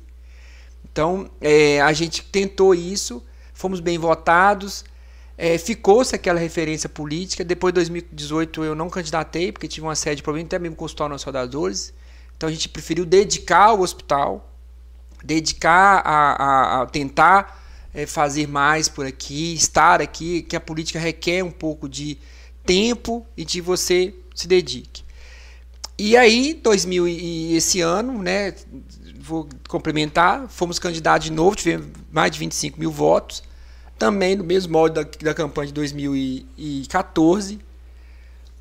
Mas, é, é, naquela época eu fiquei primeiro suplente, agora eu fiquei segundo suplente. Mais uma vez, puramente por idealismo e vontade da gente ver a necessidade de Ponte Nova desses, dessa região nossa ter um representante, principalmente de Ponte Nova, de levar isso. Hoje nós temos sérios problemas em Ponte Nova. Nós precisamos de urgente de uma inauguração do Hemominas. Nós precisamos de uma inauguração, não, de fazer um Hemominas, de questão política. Nós precisamos de um anel urgente, uma obra de 15, 20 milhões de reais, talvez, ou até um pouco mais, que vai ter que sair. Olha a situação de Ponte Nova, não aguenta mais esse fluxo de carreira dentro de Ponte Nova. Mas quem está aqui no dia a dia, você está aqui, Toninho está aqui, que vê essa necessidade. Quem não está aqui. Igual eu falei, assim, acabou a eleição, de segunda-feira eu estava atendendo meu consultório, eu ganhando ou perdendo, minha agenda estava cheia. Os hospitais de Ponte Nova, você manter essa estrutura hospitalar, você requer muito ajuda política. E aí você tem deputados que são muito bem votados aqui em Ponte Nova que não ajudam com quase nada. Em compensação, você tem outros que ajudam muito, que é o caso de Rodrigo de Castro. Rodrigo de Castro ajuda muito os hospitais de Ponte Nova. Inclusive, nesse último ano ajudou muito. Vou pegar um exemplo. A última eleição. O, o, o Rodrigo de Castro teve 3 mil e tantos votos. Mandou muito recurso para Ponte Nova. Nesse, nesse último ano agora só deve ter uns 5 ou 6 milhões de reais para Ponte Nova. 3 ou 4 dos hospitais. É, 2018, comparando a eleição em 2018. Teve deputado aqui, eu vou citar nome, que eu não sou de claro. Padre João. Teve, mandou 150 mil, 200 mil. Né? E aí eu falo, é, questão é, de política, assim, o, o, o Luiz Tibé teve 20 votos na última eleição, eu apoiei, ele mandou 1 milhão e 800 para o nosso das Dores. Então, assim, foram deputados, agora foram mais votados aqui, vou pedir mais recursos. Então, é importante a gente trazer essas lideranças que esses deputados são votados aqui, mas que tenham um compromisso, que ajude o nosso município, que ajude nossos hospitais, que ajude, que ajude a nossa região. Nossa região é pobre. A Zona da Mata tem sérios problemas. Nós precisamos duplicar essa via Ponte Belo Horizonte até Ouro Preto. A, a estrada para Juiz de Fora era terrível. Escoamento de porco, escoamento da produção da Zona da Mata. Olha que coisa. Essa estrada é terrível. Quem vai de cá para Juiz de Fora é terrível. Então, assim, a gente precisa dar um salto. E todas as regiões que tiveram políticos fortes, eleitos, elas foram para frente. Conseguiram obras de infraestrutura melhor, conseguiram melhorar a questão hospitalar, conseguiram mais recursos, conseguiram mais voz. Porque Hoje, entende a demanda local. Né? Local né? e pode cobrar. É. Né? doutor, você foi. É, teve quase 28 mil votos em 2014. É, naquela época, né, você não era político, não participava da política, entrou né, de corpo e alma, né? entrou de frente para encarar o sistema que não é fácil né? e teve uma votação recorde aqui na nossa região e se tornou uma referência na política aqui né, da nossa região. 2016 você não foi candidato a prefeito, como disse, né? não era é, trampolim para ser candidato a prefeito, mas apoiou então né, candidato Zé Luiz da Eureka. E 2018 né, tinha aquela expectativa toda de você ser candidato a deputado. Você fala que não foi candidato porque tinha que apoiar o hospital, tinha que trabalhar pelo hospital. Mas como deputado, você não poderia apoiar mais? Mas eu, eu tinha que estar presente, eu assumi o CTI. Não tinha outro médico para assumir a coordenação do CTI. Eu tinha que estar no hospital, vendo meus pacientes. É, teve questões pessoais também, mas assim, mas naquele momento não daria, sabe? É lógico que até uma cobrança das pessoas falam assim, ah, por que você não foi candidato em 2018. Não dava. Não dava. Porque se eu abro mão daquele, como é que eu ia assumir um CTI, que estava um grupo novo que chegou, que foi o Zezé, o Zezé Bueno com o Maurício, que veio do Gavaza. Então não daria para conciliar. Então foi mais questão de opção mesmo. Eu falo, política para mim não é vaidade, não é dinheiro. É ideal. E você pode escolher o momento de você entrar. Como é ideal, se as pessoas acharem que deve, beleza. Se não achar também, acho que válido. Então, a, a, eu acho assim, que a gente precisa ter. A política, para mim, é somente isso. Né? Eu, eu venho de uma coisa política do SER, meu avô foi vice-prefeito lá, foi vereador, e convivi com essa questão política. E para mim não é nada além disso. Então eu posso, eu sei o que a política pode ajudar. Isso eu sei porque eu vivo isso, principalmente na saúde. Mas não é, é vaidade nem, nem, nem salário. É realmente vontade de poder ajudar. E aí a gente acaba vendo isso, estando no hospital, atendendo paciente SUS, paciente carente, paciente que precisa né, de uma estrutura melhor. É, e que a saúde ela requer dinheiro, requer recurso. Então a questão de 2018 eu não ter sido candidato foi nesse sentido, sabe? Tem questões pessoais e profissionais. Quando as duas questões não se juntam, não adianta você mexer com política, porque vai dar ruim, né? Você vai, vai perder. Então, é, a política para mim é isso. É vontade que. Acho que Ponte Nova, nossa região. Agora a gente tem Adriano aí como deputado estadual eleito da região. Eu acho que né, é, um, é novo, é, é, tem todo um, né, uma vontade. É, vai ter esse olhar. Tem todo, tem todo esse, esse, esse, né, esse planejamento para ser feito, né? né? Então eu acho que né, ele vai ajudar muito a Ponte Nova região. Mas a gente precisa realmente demais. Então, os deputados esse ano que foram muito bem votados aqui em Ponte Nova é o Rodrigo, Padre João, estou falando do deputado federal, o Luiz Chibé, o Nicolas, né? Que é o voto da internet, então acaba é aqui em Ponte Nova uma vez. Foram os quatro mais bem votados. O do meu eu vou cobrar. Sim. Né? O Rodrigo já ajuda. Então a gente não precisa nem falar dele, que ele já ajuda muito mesmo. É, dos deputados estaduais, eu fui votado, mas não fui eleito. Adriano, é, Beatriz Cerqueira, Tiago Cota, né? Tem deputados aí que foram votados e não fez nada Ponte Nova. Não tô falando que estou errado de pegar voto aqui, não. Eu acho que a gente, quem votou neles ou quem apoiou, cobrar ajuda. Porque nossa região é uma região que precisa. A é, região é uma região pobre. Tem um deputado estadual aqui é para ficar né? ligando para ele, igual eu falei com o Adriano é, Barengo, é. vou ligar para ele, eu vou cobrar ele que é, ele prometeu aqui. Ele falou que ia fazer o anel lá, tentar, né?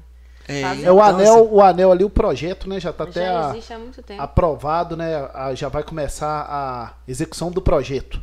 Né, o governo já decretou lá e vai começar a execução do projeto para depois Aí tem estudo de impacto ambiental, é, né? O IARIMA, aí, aí tem. tem. que ter alguém para cobrar, né? Lógico que o Estado tá forcado ali, né? E aí, doutor Milton, quando você foi candidato em 2014, você veio com aquela bandeira, eu sou daqui, não vou sair daqui, moro aqui, todo mundo vai estar Dessa vez aqui. também. dessa uhum. vez, dessa vez também, né? Agora em 2022 como deputado estadual. Em 2018 você já disse aí porque não foi candidato, mas né, a partir de 2018 você fez uma parceria aí com o deputado estadual Tiago Cota, né, que todo mundo sabe, e você é, lançou aí a sua pré-candidatura a deputado federal, fazendo uma parceria com ele. E depois rompeu com o Tiago e foi candidato a deputado estadual. O que, que aconteceu? Na verdade, assim, para deputado federal, eu precisaria de uma região maior, né? Eu precisaria requer custo, né? E eu não tenho condição financeira de fazer uma eleição de deputado do modos que se preconiza fazer. Eu, eu venho de um partido que não tem muito recurso. Então eu vi que assim era o momento de eu não aventurar é, naquele, naquilo que eu me dispus a fazer. Teve questões assim, você realmente, quando você abre uma, uma, uma dobrada, você é, abre espaço para todos os dois candidatos. E também eu não tive abertura de espaço. Então eu fui vendo que a minha campanha de deputado federal ia, ia, não ia para frente. E ia acabar me sacrificando muito. E aí eu fui, conversei com, né, desisti de deputado federal, chamei Tiago Cota e, e o Léo e conversei com eles, que na verdade assim, eu não vindo candidato a deputado estadual, Ponte Nova perderia uma referência política. Então eu não vindo candidato a nada. Acabou, não ia ter ninguém de Ponte Nova como referência. Uhum. Tanto para municipal como para regional.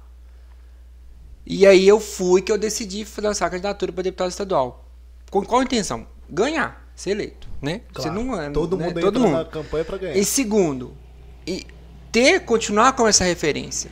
Porque você ter 25 mil votos sem nada, na sola do sapato, sem dinheiro, sem fazer nada demais, só levar o nome é muito difícil. Sim. Com né? certeza. Né? Eu não tive, tirando Amparo do Serra, tirando é, Barra Longa, eu não tive nenhum prefeito, nenhum vereador me ajudando. Eu tive 1.040 votos em Alvinópolis, não, tive, não gastei um real em Alvinópolis. Olha isso. Eu tive 1.100 votos em Jiquiri, não tive uma liderança me apoiando. Então, assim, é, foi votos de pessoas que me conhecem, que sabem da nossa seriedade, que sabem do nosso trabalho na saúde, que sabem da nossa intenção. Eu volto a falar para as pessoas. Eu sou daqui, moro aqui e não vou embora de Ponte Nova. Vou continuar aqui em Ponte Nova. É minha profissão, minha família daqui, é tudo para mim. Política é ideal. Então a gente teve é, votos é, em, Aca, em Acaiá, que foi majoritário, nenhum prefeito, nenhum vereador me apoiou. Né? Em Urucânia, a gente teve um vereador que me ajudou, e mas a população mesmo que me ajudou. Eu trabalhei lá 10 anos. Então a gente teve muitos votos né, de, de, pessoas que sabem do nosso projeto, da nossa seriedade. A gente não teve votação de, de liderança. Isso é muito difícil fazer campanha dessa forma. Mas é o jeito que eu tenho de fazer campanha. Né? Eu não tenho condições financeiras, não tenho partido rico, não tenho condições financeiras de ficar fazendo campanha gigantesca. Então, que é, que é. E aí você tem que saber o seu limite, sabe, Tony? Sim. Você não pode ultrapassar esse limite. né? E eu não ultrapasso.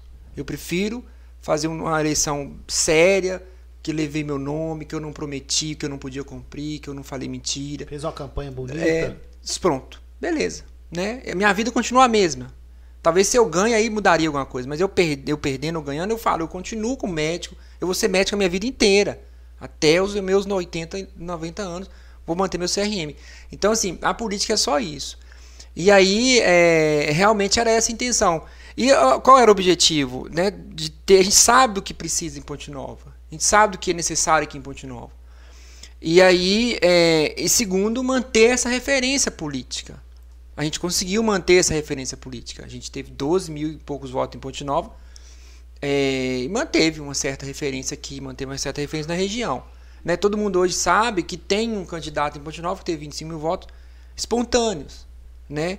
E aí isso, de certa forma, é, ajuda a gente a conseguir alguma coisa para os hospitais. Eu hoje já, hoje já mandei mensagem lá pro Luiz. Acabou a eleição, o, o Lula ganhou. Federal, é, é. O Luiz, me ajuda, eu preciso de recurso para a gente expandir o CTI do Nosso das Dores, para passar para 20 leitos. Aí ficou de ver. Então, mas só quem tá ali, eu, gente, é paciente SUS. Quem tá no meio, né? É. Não é para mim, né? É para ajudar a população. Então, é isso que as pessoas têm que entender é, que, que, a gente faz política por isso mesmo, sabe? A gente, e essa é a intenção. as demandas da cidade é. também, né? Doutor, é, você falou sobre o deputado Tiago Cota, que até então era o deputado majoritário aqui na nossa região. Você falou do Léo Moreira aí, que foi candidato a prefeito em 2020 e é assessor do deputado Tiago Cota. Como é que você vê, como é que o eleitor recebeu isso? Você abriu um escritório com o Tiago, tinha uma parceria grande com o Tiago e depois deixou o Tiago para ser concorrente dele. Como é que você viu como é que o eleitor recebeu isso? Eu, eu acho que o eleitor entendeu assim, primeiro que eu de ser deputado federal ia ter que ir embora. Então eu acho que com certo até alívio, assim, ainda bem que não vai ser, vai que ganha, né? É, então eu, eu acho que essas construções políticas elas têm que ir, a, a meu ver, até um certo limite, desde que você não ultrapassa a sua barreira, né? E ali eu ultrapassar a minha barreira.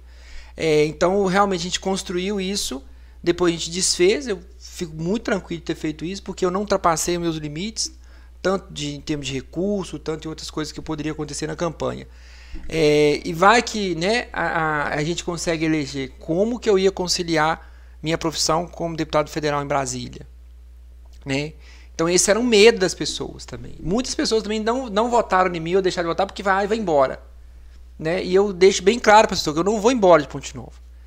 Eu largo a política, mas eu não vou embora de Ponte Nova. É onde eu tenho meu, meu, meu onde eu, a cidade me abraçou, onde eu tenho minha profissão que eu exerço com dignidade, onde tem um hospital que eu adoro, hospital que minha mãe faleceu, que eu tenho uma história com ele. Então, assim, é, não, jamais vou sair de Ponte Nova. Então, a questão desse, dessa construção eh, chegou num limite.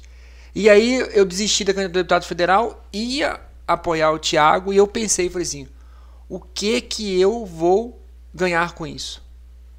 Em termos de político. Né? Financeiro eu nunca recebi nada. Nunca. Pelo contrário, a gente acaba perdendo tempo e questão financeira. O que eu peço para os deputados é ajuda ao Hospital das Dores. Sempre falo isso. Todos. Inclusive com o Tiago. Então, eu, a gente perde essa referência política. Então, eu, eu falei assim, então eu vou candidatar a deputado estadual e a, a chapa do meu partido era uma chapa boa. Sim a, teve, essa eleição foi uma eleição muito atípica, né? Foi uma eleição muito diferente, assim. Muito diferente, porque todas as previsões ali no, no Avante, ah, você entra ali, né? Faz cinco candidatos. E não fez. Os deputados lá, né? Um, um que o pessoal apostava muito nele, de ter 200 mil, não teve. Então tem disso também, né? Lógico que é uma coisa subjetiva, você não pode garantir aquilo. Mas de qualquer maneira, assim. Uma planilha, né? É, é, é subjetivo, é. Então não deu, né? Então a gente ficou né, nessa questão, mas a gente ficou como referência política. Às vezes a certeza.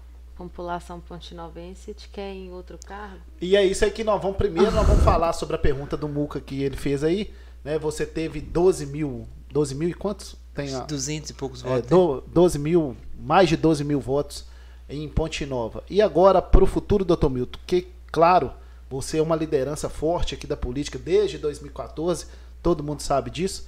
É, mas para o futuro agora, depois dessa votação expressiva aqui em Ponte Nova, o que, que você está pensando? Então, na verdade, assim, a, a, a gente tem que. Você sai de uma eleição, você, né, você vai, volta para sua realidade tudo. É, não, não falo que eu não sou candidato, que não vou ser candidato. Mas a, agora é o momento de eu me dedicar à minha profissão. Mas você vai dedicar ser candidato ou não vai? Então, não é momento. Não é momento de você lançar a candidatura, né? Pré-candidatura. Porque agora não, não pode. Deixa eu te jeito. falar. Não, não pode, é porque agora não tem candidatura. A eleição é em 2024 ainda. Você tem a intenção, vontade, vontade não, de ser é... pré-candidato a prefeito de Ponte Nova? Não, não, eu, eu, eu vejo assim, eu vejo que, que hoje você tem um, um, uma, uma candidatura que eu vejo natural, que é a do ex-prefeito Guto Malta é, e eu, eu, eu, como várias pessoas estão aí, como eu, é, Rubinho, é, Wagner, Gomides, vereador, Aninha, ah, é, outros aí empresários que quiserem candidatos, seu pai. Eu acho que todos nós são, podemos ser candidatos a, a, a, a prefeito. É, é, lógico que essa votação que eu tive, esse trabalho que a gente faz, é, né, gabarita você a ser candidato. Mas nesse momento eu prefiro dedicar ao hospital, dedicar a minha profissão, do que falar que eu sou candidato. Eu falo, Toninho, que eu continuo tentando politicamente fazer mais, tentando cobrar dos deputados, que eu apoio, né? Igual, por exemplo, eu, o candidato que eu apoio, ele já mandou recurso para o nosso 12. É, é, ver essa questão política, essa importância. Igual, por exemplo, Adriano, hoje é um candidato deputado, é, o deputado estadual da nossa região. É, Adriano, o hospital precisa disso. Não deixe de ajudar o hospital. Até no dia que ele, que ele ganhou, ele me ligou e falou: Adriano, não deixe de ajudar os hospitais. Pode até perguntar para ele. Foi a única coisa que eu pedi para ele. Sim. Não sei se eu sou candidato a prefeito, não sei se eu sou candidato a nada. É, mas eu, eu, eu sou, acima de tudo, sou médico que dedica ao hospital, que dedica a profissão de forma realmente, de uma forma é, de coração. É, não sou perfeito, né? Posso ter errado, posso, mas não, nunca foi intencional. É, mas dedico, a, amo a instituição, o Hospital Nossa Deus, amo Ponte Nova. É, né, é uma cidade que me abraçou. Eu vejo que Ponte Nova realmente dá para a gente fazer muita coisa Ponte Nova, politicamente falando. E para a questão da saúde, dá para fazer muita coisa. É, né, tudo que a política precisa, né, a gente precisa fazer. Ponte Nova tem esses problemas de, de mobilidade, precisa fazer um anel urgente, de segurança, de, né, de infraestrutura, hemominas. Tem muitas coisas que a gente pode fazer, né, politicamente. Isso depende de política. Não depende de mim, depende de você. Depende... Ah, vão lá, não, é política. Né? Então, hoje, é, é, me esquivando da sua pergunta, eu. eu... não, vou fazer o seguinte: vou fazer só um panorama aqui, né? Porque nós, já que nós entramos nisso, mas a eleição é só em 2024. Agora, quem quiser pode se lançar pré-candidato, não é nem candidato ainda. É, mas nós temos, né? O prefeito Wagner não pode ser candidato. Valério, vocês falam de Valério. É, não pode ser pré-candidato, porque ele já é reeleito. Né? E temos aí a vice-prefeita, né? Que inclusive deixou a secretaria lá que ela ocupava, né? E hoje é só vice-prefeita, que é a Valéria Varenga, que está nesse, nesse jogo aí para ser candidata em 2024. Temos também né, o ex-prefeito Guto Malta, que teve aqui no Isso é Podcast, negou, falou que não vai ser candidato mas agora com a eleição do Lula, né, ele é um propenso candidato aí a prefeito de Ponte Nova. Temos também o Léo Moreira, que foi candidato de a é. prefeito de Ponte Nova 2020, perdeu para o Wagner Mol, mas segue na política, então pode ser também um candidato. Outro, outro pré-candidato que pode é, é, ser pré-candidato, né, que surgiu nos movimentos aí da, da política nacional apoiando o presidente Bolsonaro, é o empresário Carlos Bartolomeu, que é. pode ser candidato. Mas doutor Milton não nega que pode ser um pré-candidato a prefeito, né? Não, todos nós podemos. Em relação à questão à eleição majoritária a, é, a, de, de, de, presidente, é, nós vamos pegar por exemplo de Minas Gerais. Eu não sei se, se né, essa eleição do, do presidente Lula, eu desejo ele boa sorte, que faça um bom governo, porque vai ser bom para todos nós. Mas você vê, Minas Gerais. Minas Gerais, nós tivemos no governo a Dilma e Pimentel para o nosso estado foi uma tragédia. Para Minas Gerais, o Upseng de seis meses de atraso. Né? Então, assim, é, o, as administrações estadual e federal esqueceram um pouco Minas Gerais. Nós não temos obras gigantescas de infraestrutura em Minas Gerais. Tomara que agora o governo federal volte para Minas Gerais. Agora a gente tem um governo de esquerda que é o PT. Mas Minas Gerais não tem grandes obras de infraestrutura. Você não tem a duplicação da é, 262, né, da BR Sim. lá, você não tem grandes offers de infraestrutura na Zona da Mata, você não tem nada em Belo Horizonte de infraestrutura grande, metrô, aquele anel. Gente, tendo governo, a Dilma era um, é, um- um presidente, foi por seis anos, de Minas Gerais, e não fez nada por Minas Gerais. Tentou ser senador por Minas Gerais, levou um pé na bunda. O Fernando Pimentel, como, como governador, foi tão ruim que ele teve 30 e poucos votos. Eu tive 25. O cara foi governador, ministro. Então, assim, isso mostra que não é ter um governo né, que você apoia que você vai ter recurso. A questão se resolve aqui em Ponte Nova. Então, a gente tem que realmente cobrar, ajudar. Ponte Nova precisa, nossa região precisa, a Zona da Mata precisa sair dessa inércia que ela tá. Você tem grandes empresários. Olha o que a suinocultura faz aqui, a Saudale, a Porto Alegre. Mas, Gente, isso é desses empresários. É mérito deles mesmo. É na raça, né? Seu pai, tem todos os empresários. A Bartolfio, Carlos Bartolomeu, que é um exemplo pra gente de, né, de empresário que luta, que tá aí na raça vencendo. É, né? Não importa, mas gera emprego, gera renda.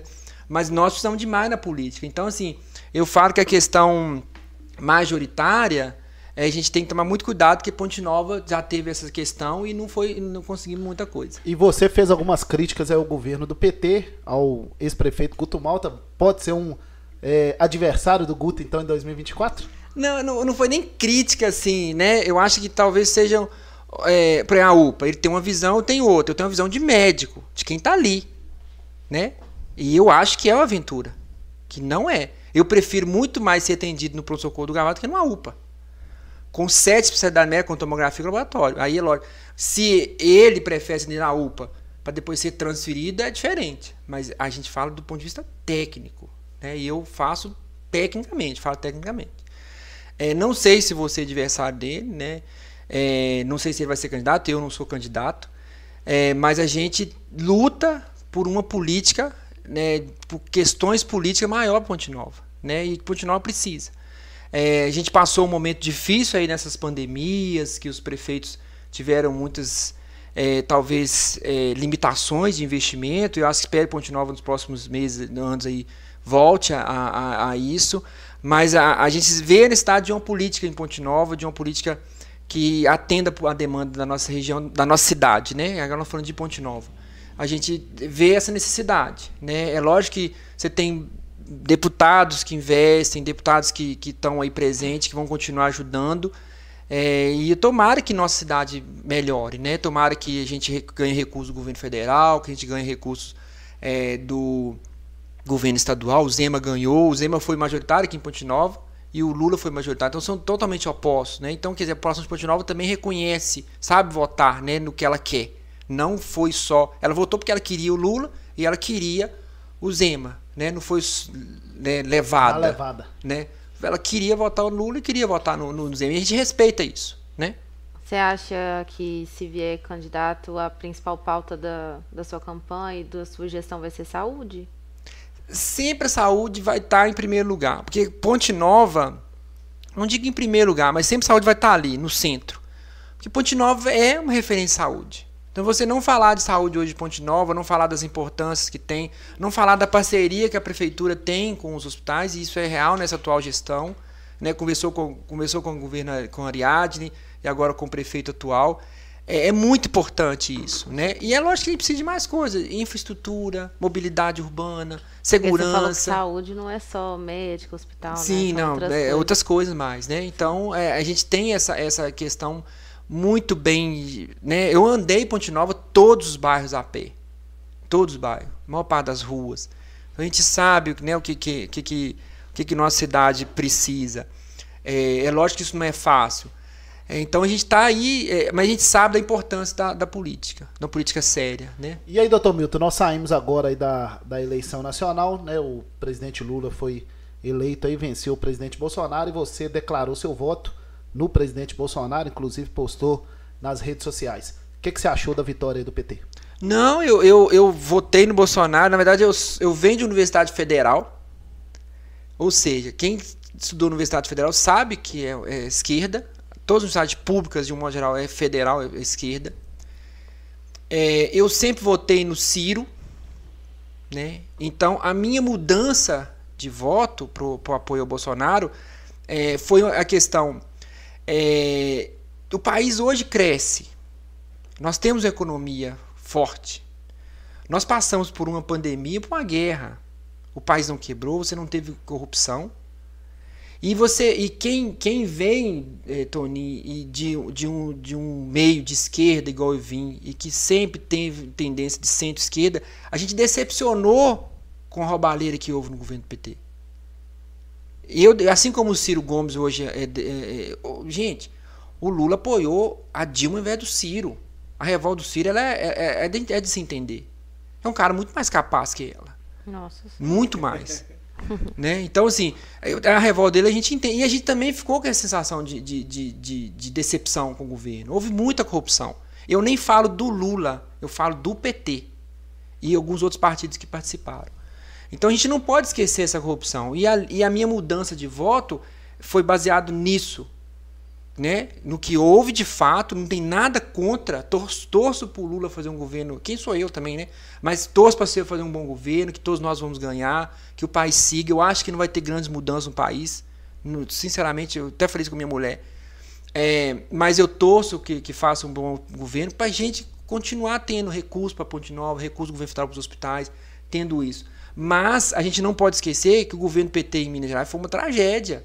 Ipsen ficou seis meses sem pagar o Hospital Nossa das Dores. Não tinha recurso. O hospital falido. Então, assim, aí você vem para o governo federal né, com muita corrupção. A Dilma foi muito ruim né, como presidente. Não soube articular, tanto que foi caçado. Foi, né, o pessoal fala de golpe. Mas tudo bem, mas ela não recebia deputado, ela, né, é, o governo tinha muita corrupção. Teve um apoio popular para aquilo. Hoje o Bolsonaro tentar dar um, dar um golpe, ele não tem apoio popular. 50% da população não apoia. Então isso não é apoio popular. Ah, na época da Dilma você tinha 70% não apoiando ela. Por isso que ela caiu. Principalmente por causa do apoio popular. Ela não teve apoio popular. E isso inclui várias pessoas hoje que estão que votaram no Lula, que não apoiaram a Dilma. Então a gente não pode deixar de esquecer isso, que a, a, a questão minha, eu votei no Bolsonaro. Votei. Não sou bolsonarista e não sou petista, como eu não era quando eu era na Universidade Federal. Eu tive decepção né, é, com muitas coisas que aconteceram de corrupção. E tomara que não aconteça nesse governo de novo. E que a gente consiga caminhar com. Então, minha decisão de voto no Bolsonaro foi atender. Sempre votei no Ciro. Votei no Bolsonaro por quê? Hoje nós temos a economia forte. O agronegócio nosso é forte. A gasolina nossa é a gasolina mais barata que tem no mundo. Né? Tirando o Oriente Médio. Mas nosso país cresce mais que a Europa. A Europa vai entrar em, tá em recessão. Nosso país vai crescer igual a China. Imagina, a China tem 30, 40 que cresce. Então a gente não pode esquecer isso, são dados concretos. Né? E você tem um país com economia forte, o resto vai. Ah, não teve reajuste salário mínimo, mas nós tivemos pandemia, nós tivemos é, guerra na Ucrânia. Tudo bem, é sacrificante? É. Né? Então, assim, mas quando às vezes você, você, você não consegue fazer uma coisa, é porque às vezes você não quis. Então, eu, eu vejo. A, a questão da pandemia. Houve dinheiro do, do governo federal a mil, bilhões, foram 700 bilhões de reais liberados. Né? Teve auxílio, auxílio. Então, assim, a gente não pode, por eu não ser bolsonarista e por ser, eu, eu tenho críticas ao governo federal, ao governo Bolsonaro. E eu até falo em casa. Eu, falo, eu, eu queria. É, eu, eu, tenho críticas, mas eu não sou bolsonarista, então eu vejo essas críticas. Eu não sou petista, então eu posso fazer crítica ao que houve de errado no governo PT. E tomara que eles melhoram. E tomara que não tenha aquela corrupção que teve que realmente foram muito. A Petrobras saiu do governo Dilma valendo 70 bilhões, hoje ela vale 530. Então, assim, a gente não pode esquecer isso. Né? Com o dólar é, valendo quase a mesma coisa. Então, é, é, a gasolina no Temer era 4,90, os caminhoneiros quase quebraram o governo dele. Agora está R$ reais, né? Alguns postos, 5,20, 5,30. Etanol, 3 e pouco o, o diesel tem e tem. Mas se você for pensar isso em questão do mundo, né, o Brasil não está mal. Tem muitas coisas que melhorar. O governo no PT, você teve um ganho social muito grande no governo Lula? Teve, não pode negar isso. Né? Mas é, a, a, depois que o Lula saiu, você teve o governo Dilma que foi muito ruim, que teve muita corrupção. Então, eu que não sou bolsonarista, eu falo, não sou bolsonarista, não sou petista, eu decidi votar no Bolsonaro tanto que eu falo, votei no Bolsonaro. Não sou bolsonarista. Tomara que o Lula faça um bom governo, seja correto com as coisas que, que aconteceram, que a gente tem, não tenha corrupção, não tenha aquela troca, não tenha aquela velha política, né, que isso acaba engessando a máquina e você, o país, não, não, não vai à frente. Então a minha crítica em Minas Gerais foi terrível para a gente. O PT foi terrível para Minas Gerais. Você não teve nenhuma obra. Me, né, os, tem muitos petistas e tem muitas pessoas que votaram no que é diferente. Eu sempre fui centro-esquerda.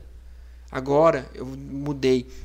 Por quê? Para Minas Gerais, para o nosso estado, e olha que a Dilma ganhou aqui, o Bolsonaro ganhou aqui, agora o PT ganhou de novo. E eu tomara que olha para Minas Gerais, que é um estado que tem sérios problemas sociais. É um estado rico e pobre. Né? A nossa região é uma região que precisa ser investida. Não só, mas então assim, eu tomara que olhe para ganhou a eleição em Minas Gerais de novo. Então olhe para Minas Gerais e quem, quem é mineiro, quem mora aqui, sabe que eu estou certo.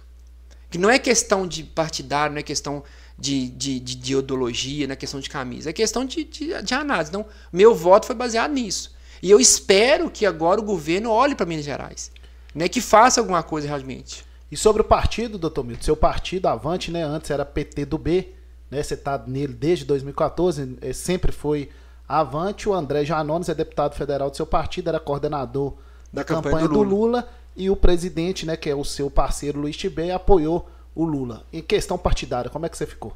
E não, a, a, o partido ele deixa muito livre essas coisas, né? O, o Tibé falou comigo e falou assim, Milton, o Lula vai ganhar a eleição. Ele vai ganhar por mais de 2 milhões de votos de diferença. E ele e o Janones realmente abraçaram a campanha do Lula. Tanto que lá, lá agora no discurso do Lula, eles estavam lá com ele. Foi um dos poucos que estavam, de Minas Gerais, que foram para lá. Ele, o Reginaldo, Reginaldo Lopes. Lopes. Então, assim, ele falou comigo, e o partido pequeno, Tony, o partido que, eu, que é o que eu me encontro, ele precisa estar tá na situação. Então o Avante apoiou o Zé em Minas Gerais e apoiou o Lula no governo federal. Ah, né? e, e, e, ele falava, falou, o Lula vai ganhar, vai ganhar por uma margem é, pequena. Mas a, a, na época até falou comigo assim, é, no primeiro, na, lá atrás, eu era eleitor do, do, do Ciro Gomes. E, e mudei. E ele falou comigo assim, você vai votar. Eu falei, eu vou. Eu no, ele me ligou e falou assim: eu, eu, eu, Tibé, eu decidi votar no Bolsonaro. Por essas questões. Não é questão de ideologia, não é questão de. de não, é por essas questões. Eu acho que o país cresce, a economia está forte, o agronegócio muito bom. É, não tivemos esquema de corrupção né, no governo. Tem, tem corrupção? Lógico que tem. Pontuais, mas sistemática não teve. Então, isso eu, não, eu, eu acho que, analisando friamente, meu voto foi decidido nisso. A questão do Covid, ah, teve até uma seguidora me falar, ah, você, você apoiou um genocídio. Gente, isso é um termo, né? Houve um problema, é, uma doença nova, ninguém, né? Os, os, governantes erraram. Talvez uma postura do Bolsonaro, um gesto, alguma coisa, né? comunicação, mas não é. Houve, né? Houve aprendizado de todo mundo. Então eu não concordo com esse tipo de, de, de coisa, não. Até porque eu acho isso apelativo. É muito fácil você falar isso. Então, eu acho que mudou-se a página, acabou. Agora é torcer para o governo Lula ser um bom, ser um bom governo, torcer para não ter aqueles problemas que houveram. É, nem estou falando do Lula, né? Estou falando que houve no governo Dilma aquele, aqueles, todos aqueles problemas de corrupção e que deixou a gente decepcionado. Então, meu voto. E, e o que aconteceu no nosso Estado? Foi decepção também. É que você tem um governo Pimentel, a presidente Dilma e o Estado não teve nada. E quem está na saúde, Tony, aí eu falo que o, o, a saúde é um termômetro, lá sofre. A saúde ruim, política de saúde ruins, quem sofre lá, lá na, na ponta. E quem está no interior sofre mais. Você viu que o Zema vai inaugurar agora o maior hospital SUS da região lá de Teoflotone? Não, ele, de Minas. É, liberou vai, a obra, né? É, liberou a obra. É, agora vai o hospital estava abandonado, né? Aí liberou a obra, é. agora um vai... elefante branco, que ele vai... usou a expressão igual você. É. é. E aí, doutor Milton, é, o Lula venceu a eleição no domingo e essa semana a gente teve vários protestos com fechamento de rodovia, protestos em alguns lugares. Como é que você avaliou isso? Aí? Eu acho que sou, sou completamente contra. Eu acho que o direito de ir e vir tem que respeitar. Eu acho que aquelas protestos no dia 2, igual lá no Rio de Janeiro, eu morei ali na Presidente Vargas, ali atrás, né, na Marcílio Dias, senador Pompeu pé do Ministério do Exército, legítima, num feriado, mil, talvez um milhão de pessoas ali na vida, é bacana. Agora, fechar a rodovia eu sou completamente contra. Que você fere o direito de ir e vir das pessoas. E você Com sabe da certeza. importância do transporte rodoviário no Brasil. Que nós não temos prioridade no transporte ferroviário.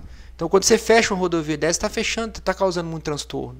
Não tô nem julgando as pessoas que estão ali, né? Tô- eu acho que esse modelo de protesto para mim não é, não concordo. Eu sou, con- sou contra. Doutor Milton, você vem de uma campanha aí né, desgastante, né? 45 dias gastando sola de sapato. Babi gastou muita sola de sapato com o pai dela, ela era novinho, o pai dela ia lá pedir Eu- voto. Ih, Você ia meu do lado. filho, Eu não, eu não nem ia. nem lembro. Só lembro de Deixa eu mandar um abraço aqui unha. pro nosso grande amigo Orlando, que em breve vai estar com a gente aqui. Pra mãe da Babi, a Gilma, pra toda a família, seu Diz irmão. o Rodrigo aqui, ó, que ele que vai ser o prefeito de Pontinova.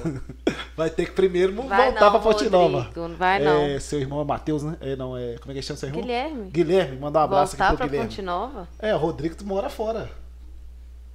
O Rodrigo mora lá, Lá em Brasília. Ele que vai ser prefeito? Não, ele falou assim, ó, prefeito vai ter que ser Orlando. Ah, não isso. vai, Rodrigo não vai. Eu não sou candidato. Olha, olha, olha. hein? olha, olha, Ti. Tá aí, ó. Então, gente, doutor Milton tá falando que não vai ser candidato a prefeito? Não, por enquanto não. Não. Por hora. Já Ah, é aqui, ó, deixa eu falar Já pra vocês. mudou. Isso aí já tá batido, já. Já- Todo mundo já sabe que é assim mesmo. Fala que não, depois que sim, fala que sim, depois que não. Isso aí é É isso, isso aí, mesmo. mas, mas ah, né, fica, fica na memória. Ô, doutor Milton, você teve uma campanha aí pesada, 45 dias, andando, gastando sola de sapato, gastando a garganta muito, porque hoje os candidatos Falam gastam muito. muita garganta, tem que falar muito. Né? Você teve uma votação expressiva. Babi Lessa tá com sono. Quando ela começa a abrir boca assim, gente, Uai, 10 e 16 da mas é noite. porque eu te falei que o papo aqui é, longo, né? Nós estamos batendo. Se bobear, vai bater outro recorde É hoje. isso aí. ó. E aí, doutor Milton, né, você teve aí uma campanha desgastante, 45 dias, muito trabalho, teve aí 25 mil votos, mas aqui na nossa região nós tivemos aí o Adriano Alvarenga, que foi eleito ex-prefeito de Rio Casca, teve 34 mil votos, foi eleito aí deputado estadual, e tivemos também o Márcio Vitor, ex-prefeito lá de Abricampo, que também teve uma votação expressiva, acho que 26. 26 mil votos. Então tivemos aí só entre vocês três, né, quase 80, mais de 80 mil votos. E agora o Adriano é o deputado aqui da região. Como é que você avaliou esse processo? Eu acho muito bacana, foi muito legal ter esses três candidatos. O Márcio Vitor, parabéns pela votação que ele teve. É, Adriano, parabéns pela eleição dele, parabéns pela votação que ele teve. É, trabalhou demais, a gente via, né? é, ele de manhã, de tarde, de noite, suando, indo nas, nas, nas cidades. Eu lancei minha candidatura dois meses antes, então eu não tive muito tempo e trabalhei todos os dias no meu consultório até 3 horas da tarde. Fazia campanha sempre no final do dia, nos bairros, nas cidades ao redor. Então eu não tive como dedicar a campanha porque a minha profissão não me permite. E um dos grandes problemas dos pacientes meus era eu largar a profissão para fazer campanha. Então, assim, eu acho que essas três, esses três candidatos, é, eu acho que é importante vocês, é, a gente trabalhar politicamente pelo, pelo benefício da nossa região. região, né? É. Que é a nossa região que a gente precisa. É, é, estar aqui, nós vamos estar aqui, nós vamos, né? Nossos filhos estudam aqui, nossos parentes estão aqui. Então, assim, trabalhar para nossa região. E eu acho muito legal isso, Toninho, que tiveram mais candidatos em Ponte Nova, né? Mais candidatos da região, não da região, que somando os três, tomara que na próxima tenham seis e que um ou dois seja eleito. Quanto mais tiver gente interessada em fazer política séria, voltada principalmente para um bem comum, né? E a nossa região muitos anos não tinha um candidato, Ponte Nova continua sem ter. É, a gente vai poder conseguir recursos para nossa região. Então eu parabenizo o Várcio Vitor, parabenizo o, o, o Adriano. Não desistam né, de, de continuar na política, de continuar indo mais longe. De Adriano depois continua como deputado estadual ajudando a nossa região. O Márcio Vitor que volta a ser candidato de novo. É, eu agora vou me dedicar à minha profissão, mas eu acho eu vejo isso com muito bons olhos. Né? Você tem aí também é, o Roberto Andrade Viçosa, que né, pode ajudar muito os hospitais de Ponte Nova também, principalmente com essa parceria com Ponte Nova. É, você tem os deputados federais aí, o Rodrigo, o Padre João, que eu acho que tem que ajudar mais nossa, nossa região, nossa cidade, né? É, o Reginaldo Lopes que ajuda, né? Mas pode ajudar também. O Tibé que eu vou cobrar para ajudar. Né? Então, assim, meu partido apoiou o, o, o Zema e o Lula A gente continua no partido por enquanto. Sim. Então, é, é, é, acho isso importante. É criar essas lideranças políticas sempre, sempre vão somar. Pela sua experiência, né, nessa trajetória política desde 2014, você conversou aí com Adriano Alvarenga, deputado estadual eleito, que é o deputado majoritário aqui da região agora. O que, que você falou com ele? Que, qual foi a conversa? Eu desejei boa sorte para ele, né? Parabenizei ele primeiro, boa sorte no mandato dele e que continue a ajudar o, a, nossa, a nossa cidade e o, e o hospital. Isso que foi meu discurso com ele. É, sempre tem aquela questão, né? Eles falam assim: acabou uma eleição, começa outra. Na verdade, eu realmente, por enquanto, agora é dedicar a, ao hospital e à minha profissão, à minha família. Mais alguma coisa aí tinha o Alisson? Não. Hein, Babilés? Vou indo olhar isso agora, ver também. Ao vivo e a cores, gente. Agradecer mais uma vez nossos parceiros, gente. Hoje nós estamos batendo o recorde aqui de tempo, né, Babilés? É isso aí, ó. Não pode parar, né, doutor Milton? É isso. Quer É, falar mais alguma coisa, Babilés? Não, não te falou aqui já. Já? Você tava querendo ver o tempo da transição? Não, eu gosto de acompanhar os comentários. É porque Ah. Tony me tirou essa função, né, que eu tinha antes, não pretendo. Tirei. E a partir de semana que vem tá proibido o celular. Ah, Você falou que eu sou o prefeito aqui, ó. ah, mas agora eu vou ficar aceitando mais nada, não. Você não vai ser uma Ah. vice-prefeita que Igual vai você é aceitar. vice-prefeito aqui mais, não. Vice-prefeito manda nada, né? Manda nada. Ele apanha, mas não aí, manda nada. Ajuda. Agora eu vou, agora eu vou virar prefeita desse trem aqui, É, né? Co-prefeita. Já é prefeito. Aço, aço. Doutor Milton, mais alguma coisa que você queira Não. falar? Obrigado pelo convite, Toninho, já conhecendo há muitos anos. Babi Recente, né? recente, mas prazer mandar para seu pai. Tem um carinho muito grande, respeito pelo empreendedorismo que ele tem, né? É, é muito bacana isso no empresário. Tinho Alisson. Você já conhecia Tim? Não, Não? não. Tinha de Rio Castro. Seu menino Obrigado. de ouro lá de Rio Casco, que nós achamos ele lá E aos nossos seguidores, obrigado, boa noite, obrigado por nos estar acompanhando. É sempre bom falar para vocês. Obrigado. Doutor Milton, muito obrigado aí por ter aceitado o nosso convite. Que Deus Obrigado. te abençoe e nós continuamos Obrigada. aí Obrigado. à disposição. dois anos, você volta. É isso Obrigado. aí, Tinho Alisson. Mais, algum, mais alguma coisa? Não, aqui. Ô, gente, estamos então finalizando o nosso 43 episódio do Isso é Podcast, o podcast de Ponte Nova e região. Muito obrigado, Babilessa. Muito obrigada, gente, por quem acompanhou até aqui. Um ótimo resto de final de semana, né? Terça foi sexta e amanhã é sexta de novo. É isso aí. Então é dia de tomar Hoje tá uma. parecendo segunda, né, Hoje tá parecendo segunda-feira. Acho que é por isso que tá todo mundo meio assim, ó. Ah, eu também. Então, muito obrigada. É, uma, uma ótima restinho de semana pra vocês. Bom final de semana. Toma uma aí amanhã. É Que isso aí. daqui a pouco já é sextou de novo. Acelera com o Babilessa. Agradecer mais uma vez os nossos parceiros aqui do Isso é Podcast. Infornet, Legalize, Minas Alto, Connect, Amap, Aquazero e Medida Certa Fitness Center. Semana que vem tem mais. Quinta-feira, 19h30, ao vivo, nosso 44 episódio. Tamo junto, doutor Milton. Obrigado. Valeu. Tchau. Grande abraço, gente. Até Tchau. semana que vem. Tchau, gente.